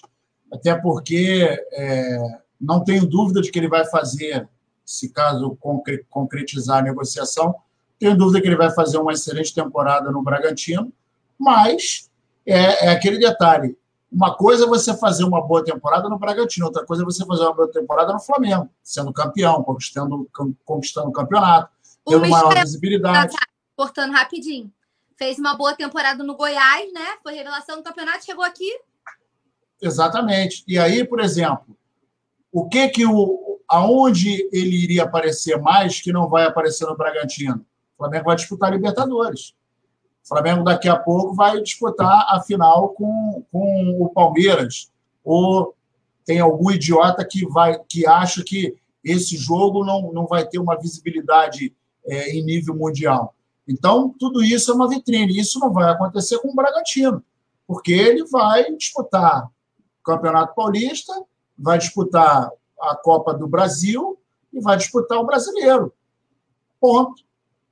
No Flamengo, Brasileiro, Copa do Brasil, Libertadores, Carioca agora. Né? Só aí eu estou falando de quatro. Aí tem Recopa, tem Supercopa. São seis competições que a vitrine é muito maior. E aí é exatamente o que a Paula falou. Podia segurar o cara por mais uma temporada. De repente, o cara teria chance de ir pelo Flamengo para a seleção olímpica, que tem idade. E aí vai, é, morde aí, de repente, uma medalhazinha de ouro, aí o passe do cara, Olimpíada, porra, o passe do cara vai lá em cima, aí o Flamengo porra, vai vender muito mais caro na outra temporada. Faltou sensibilidade, acho que faltou um pouquinho de avaliação futura. Ah, não, a gente está precisando, ok, a gente está precisando, mas tem que pensar um pouquinho mais. A gente está precisando, mas não precisa vender a preço de banana, porque você nem vai resolver o problema interno, com o dinheiro que vai entrar, não vai te, te dar um oxigênio favorável, suficiente, e vai dispensar uma peça que está em crescente. É exatamente isso que a Paula falou. O cara começou naquela fogueira contra o Palmeiras, de, de, naquele ambiente todo louco, de vai ter jogo, não vai ter jogo, enfrentou o ataque principal do Palmeiras na casa dos caras, não arregou, jogou super bem Falhou em alguns jogos? Falhou porque todo mundo falha, o cara não é robô. Mas tem personalidade, tem uma, uma regularidade sensacional, tem um senso de posicionamento muito bom. Aí tem jornalista que fala que não é isso tudo, que não sei o quê, mas tem gente que gosta de falar um monte de besteira, né? Mas para mim o cara é um mega jogador, tá no caminho certo, vai ficar, se ficasse mais na história, ia ficar na história do Flamengo ia, ia, ia colocar o seu nome na história do Flamengo como mais um grande jogador, mais um grande jogador de defesa na, na, na, na nos anais do, do, Flamengo. Pois é, vou dar mais um giro no chat aqui. É, professora Lívia está aqui, o Wallace Ferreira, Marcelo Martins, Rafael Lima, Urubu Rei, o Alan Siqueira falando que o Bragantino vai jogar a Sul-Americana, assim como o James Léo Borges. Todo mundo falando, Natanael Lima, José Rodrigues, o Márcio Vicente falando que o comentarista da SPN, Celso Zete, falou sobre o Flamengo é, que a torcida não gostou. É, a torcida não, não aprovou, mas também acho que tem gente pegando um pouco pesado com o Natan, que, ah, que tem que vender, que não é nenhum. Eu acho que é um jogador bom, sim, que vai dar o seu valor. E Nazário, a gente está chegando ao fim aqui de mais uma resenha. No fim de semana, no domingo, a gente está junto no Fla-Flu, você vai participar, obviamente. Se um der Miguel, que o Nazário gosta de fazer um churrasco e falar que tá sem vagabundo, na mansão. Oi. O seu, o seu vagabundo, quando foi que eu não participei de jogo nos últimos três anos, seu vagabundo? Não, é que você fala que tá sem luz, aí vamos ver lá tá o Nazário no stories do Instagram, do Facebook, botando fotinha de picanha, coração. Eu não me chamo, eu não me chamo JP, eu nunca dei esse mole. Você sim. Nada. A, você, botou, da... você botou uma pelanca na grelha e deu um, um signal no, no baixinho. Não, não. Com, com o preço da carne, o máximo que eu chego da carne é o miojo sabor carne, Nazário, que tá, tá sinistro. Mentira, mentira, é. que você faz churrasco de picanha e faz churrasco de, de filé de costela, que eu já vi no Instagram. Convida a gente. Nada, na pandemia, cada um na sua casa, eu comendo meu miojo. Nazário, dá seu boa noite aí pra galera. Paulinha, obrigado. JP, obrigado. Nosso querido Leandro Martins, que é o homem das carrapetas hoje, gênio, estamos junto e misturado. A galera que está junto com a gente lá, estamos junto e misturado, beijo no coração. Compartilhe, acione o sininho, mande para os amigos. Domingo tem Mengão, vai dar Mengão. Como diz o nosso querido poeta, nosso amigo que está junto com a gente, tudo nosso, nada dele, estamos junto e misturado. Flamengo até morrer. Produção, não corta que eu fui dar boa noite do Túlio outro dia. Você deu um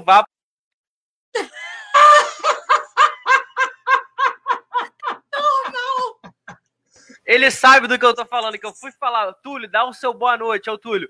Abriu a boca para falar, ele acabou com o programa, mas tá tranquilo, Paulinha. Hoje é sua vez de encerrar. O chat tá pedindo para cantar, então, ó, tá contigo, encerra pra gente, tamo junto. Obrigada, João. Nazário, que saudade que eu tava de você. Prazer fazer o programa com vocês. Valeu, Leandro. Gente, não tem condição de cantar. Vocês precisam ah, desistir. Vocês precisam. pô desistir dessa ideia, não chegamos o chat, a... O chat passou o programa inteiro. Faroeste Caboclo, Faroeste Caboclo. Pronto. É, só para acabar, pô. Não passamos, a, não passamos a meta dos likes, entendeu? Para vocês ficarem pedindo aí. Ai, João, você tem que me, me dar uma moral, pô. Ele não chegou a meta dos likes.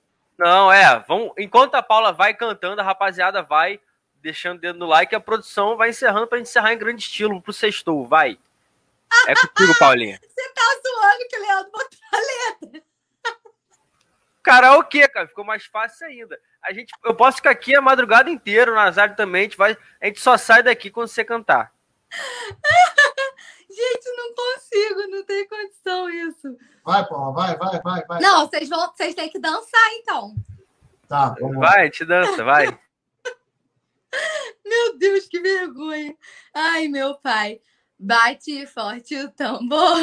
Eu quero tique, tique, tique, tique, tá. Bate forte o tambor. Chega, pessoal, já cantei. Pode encerrar. Boa noite.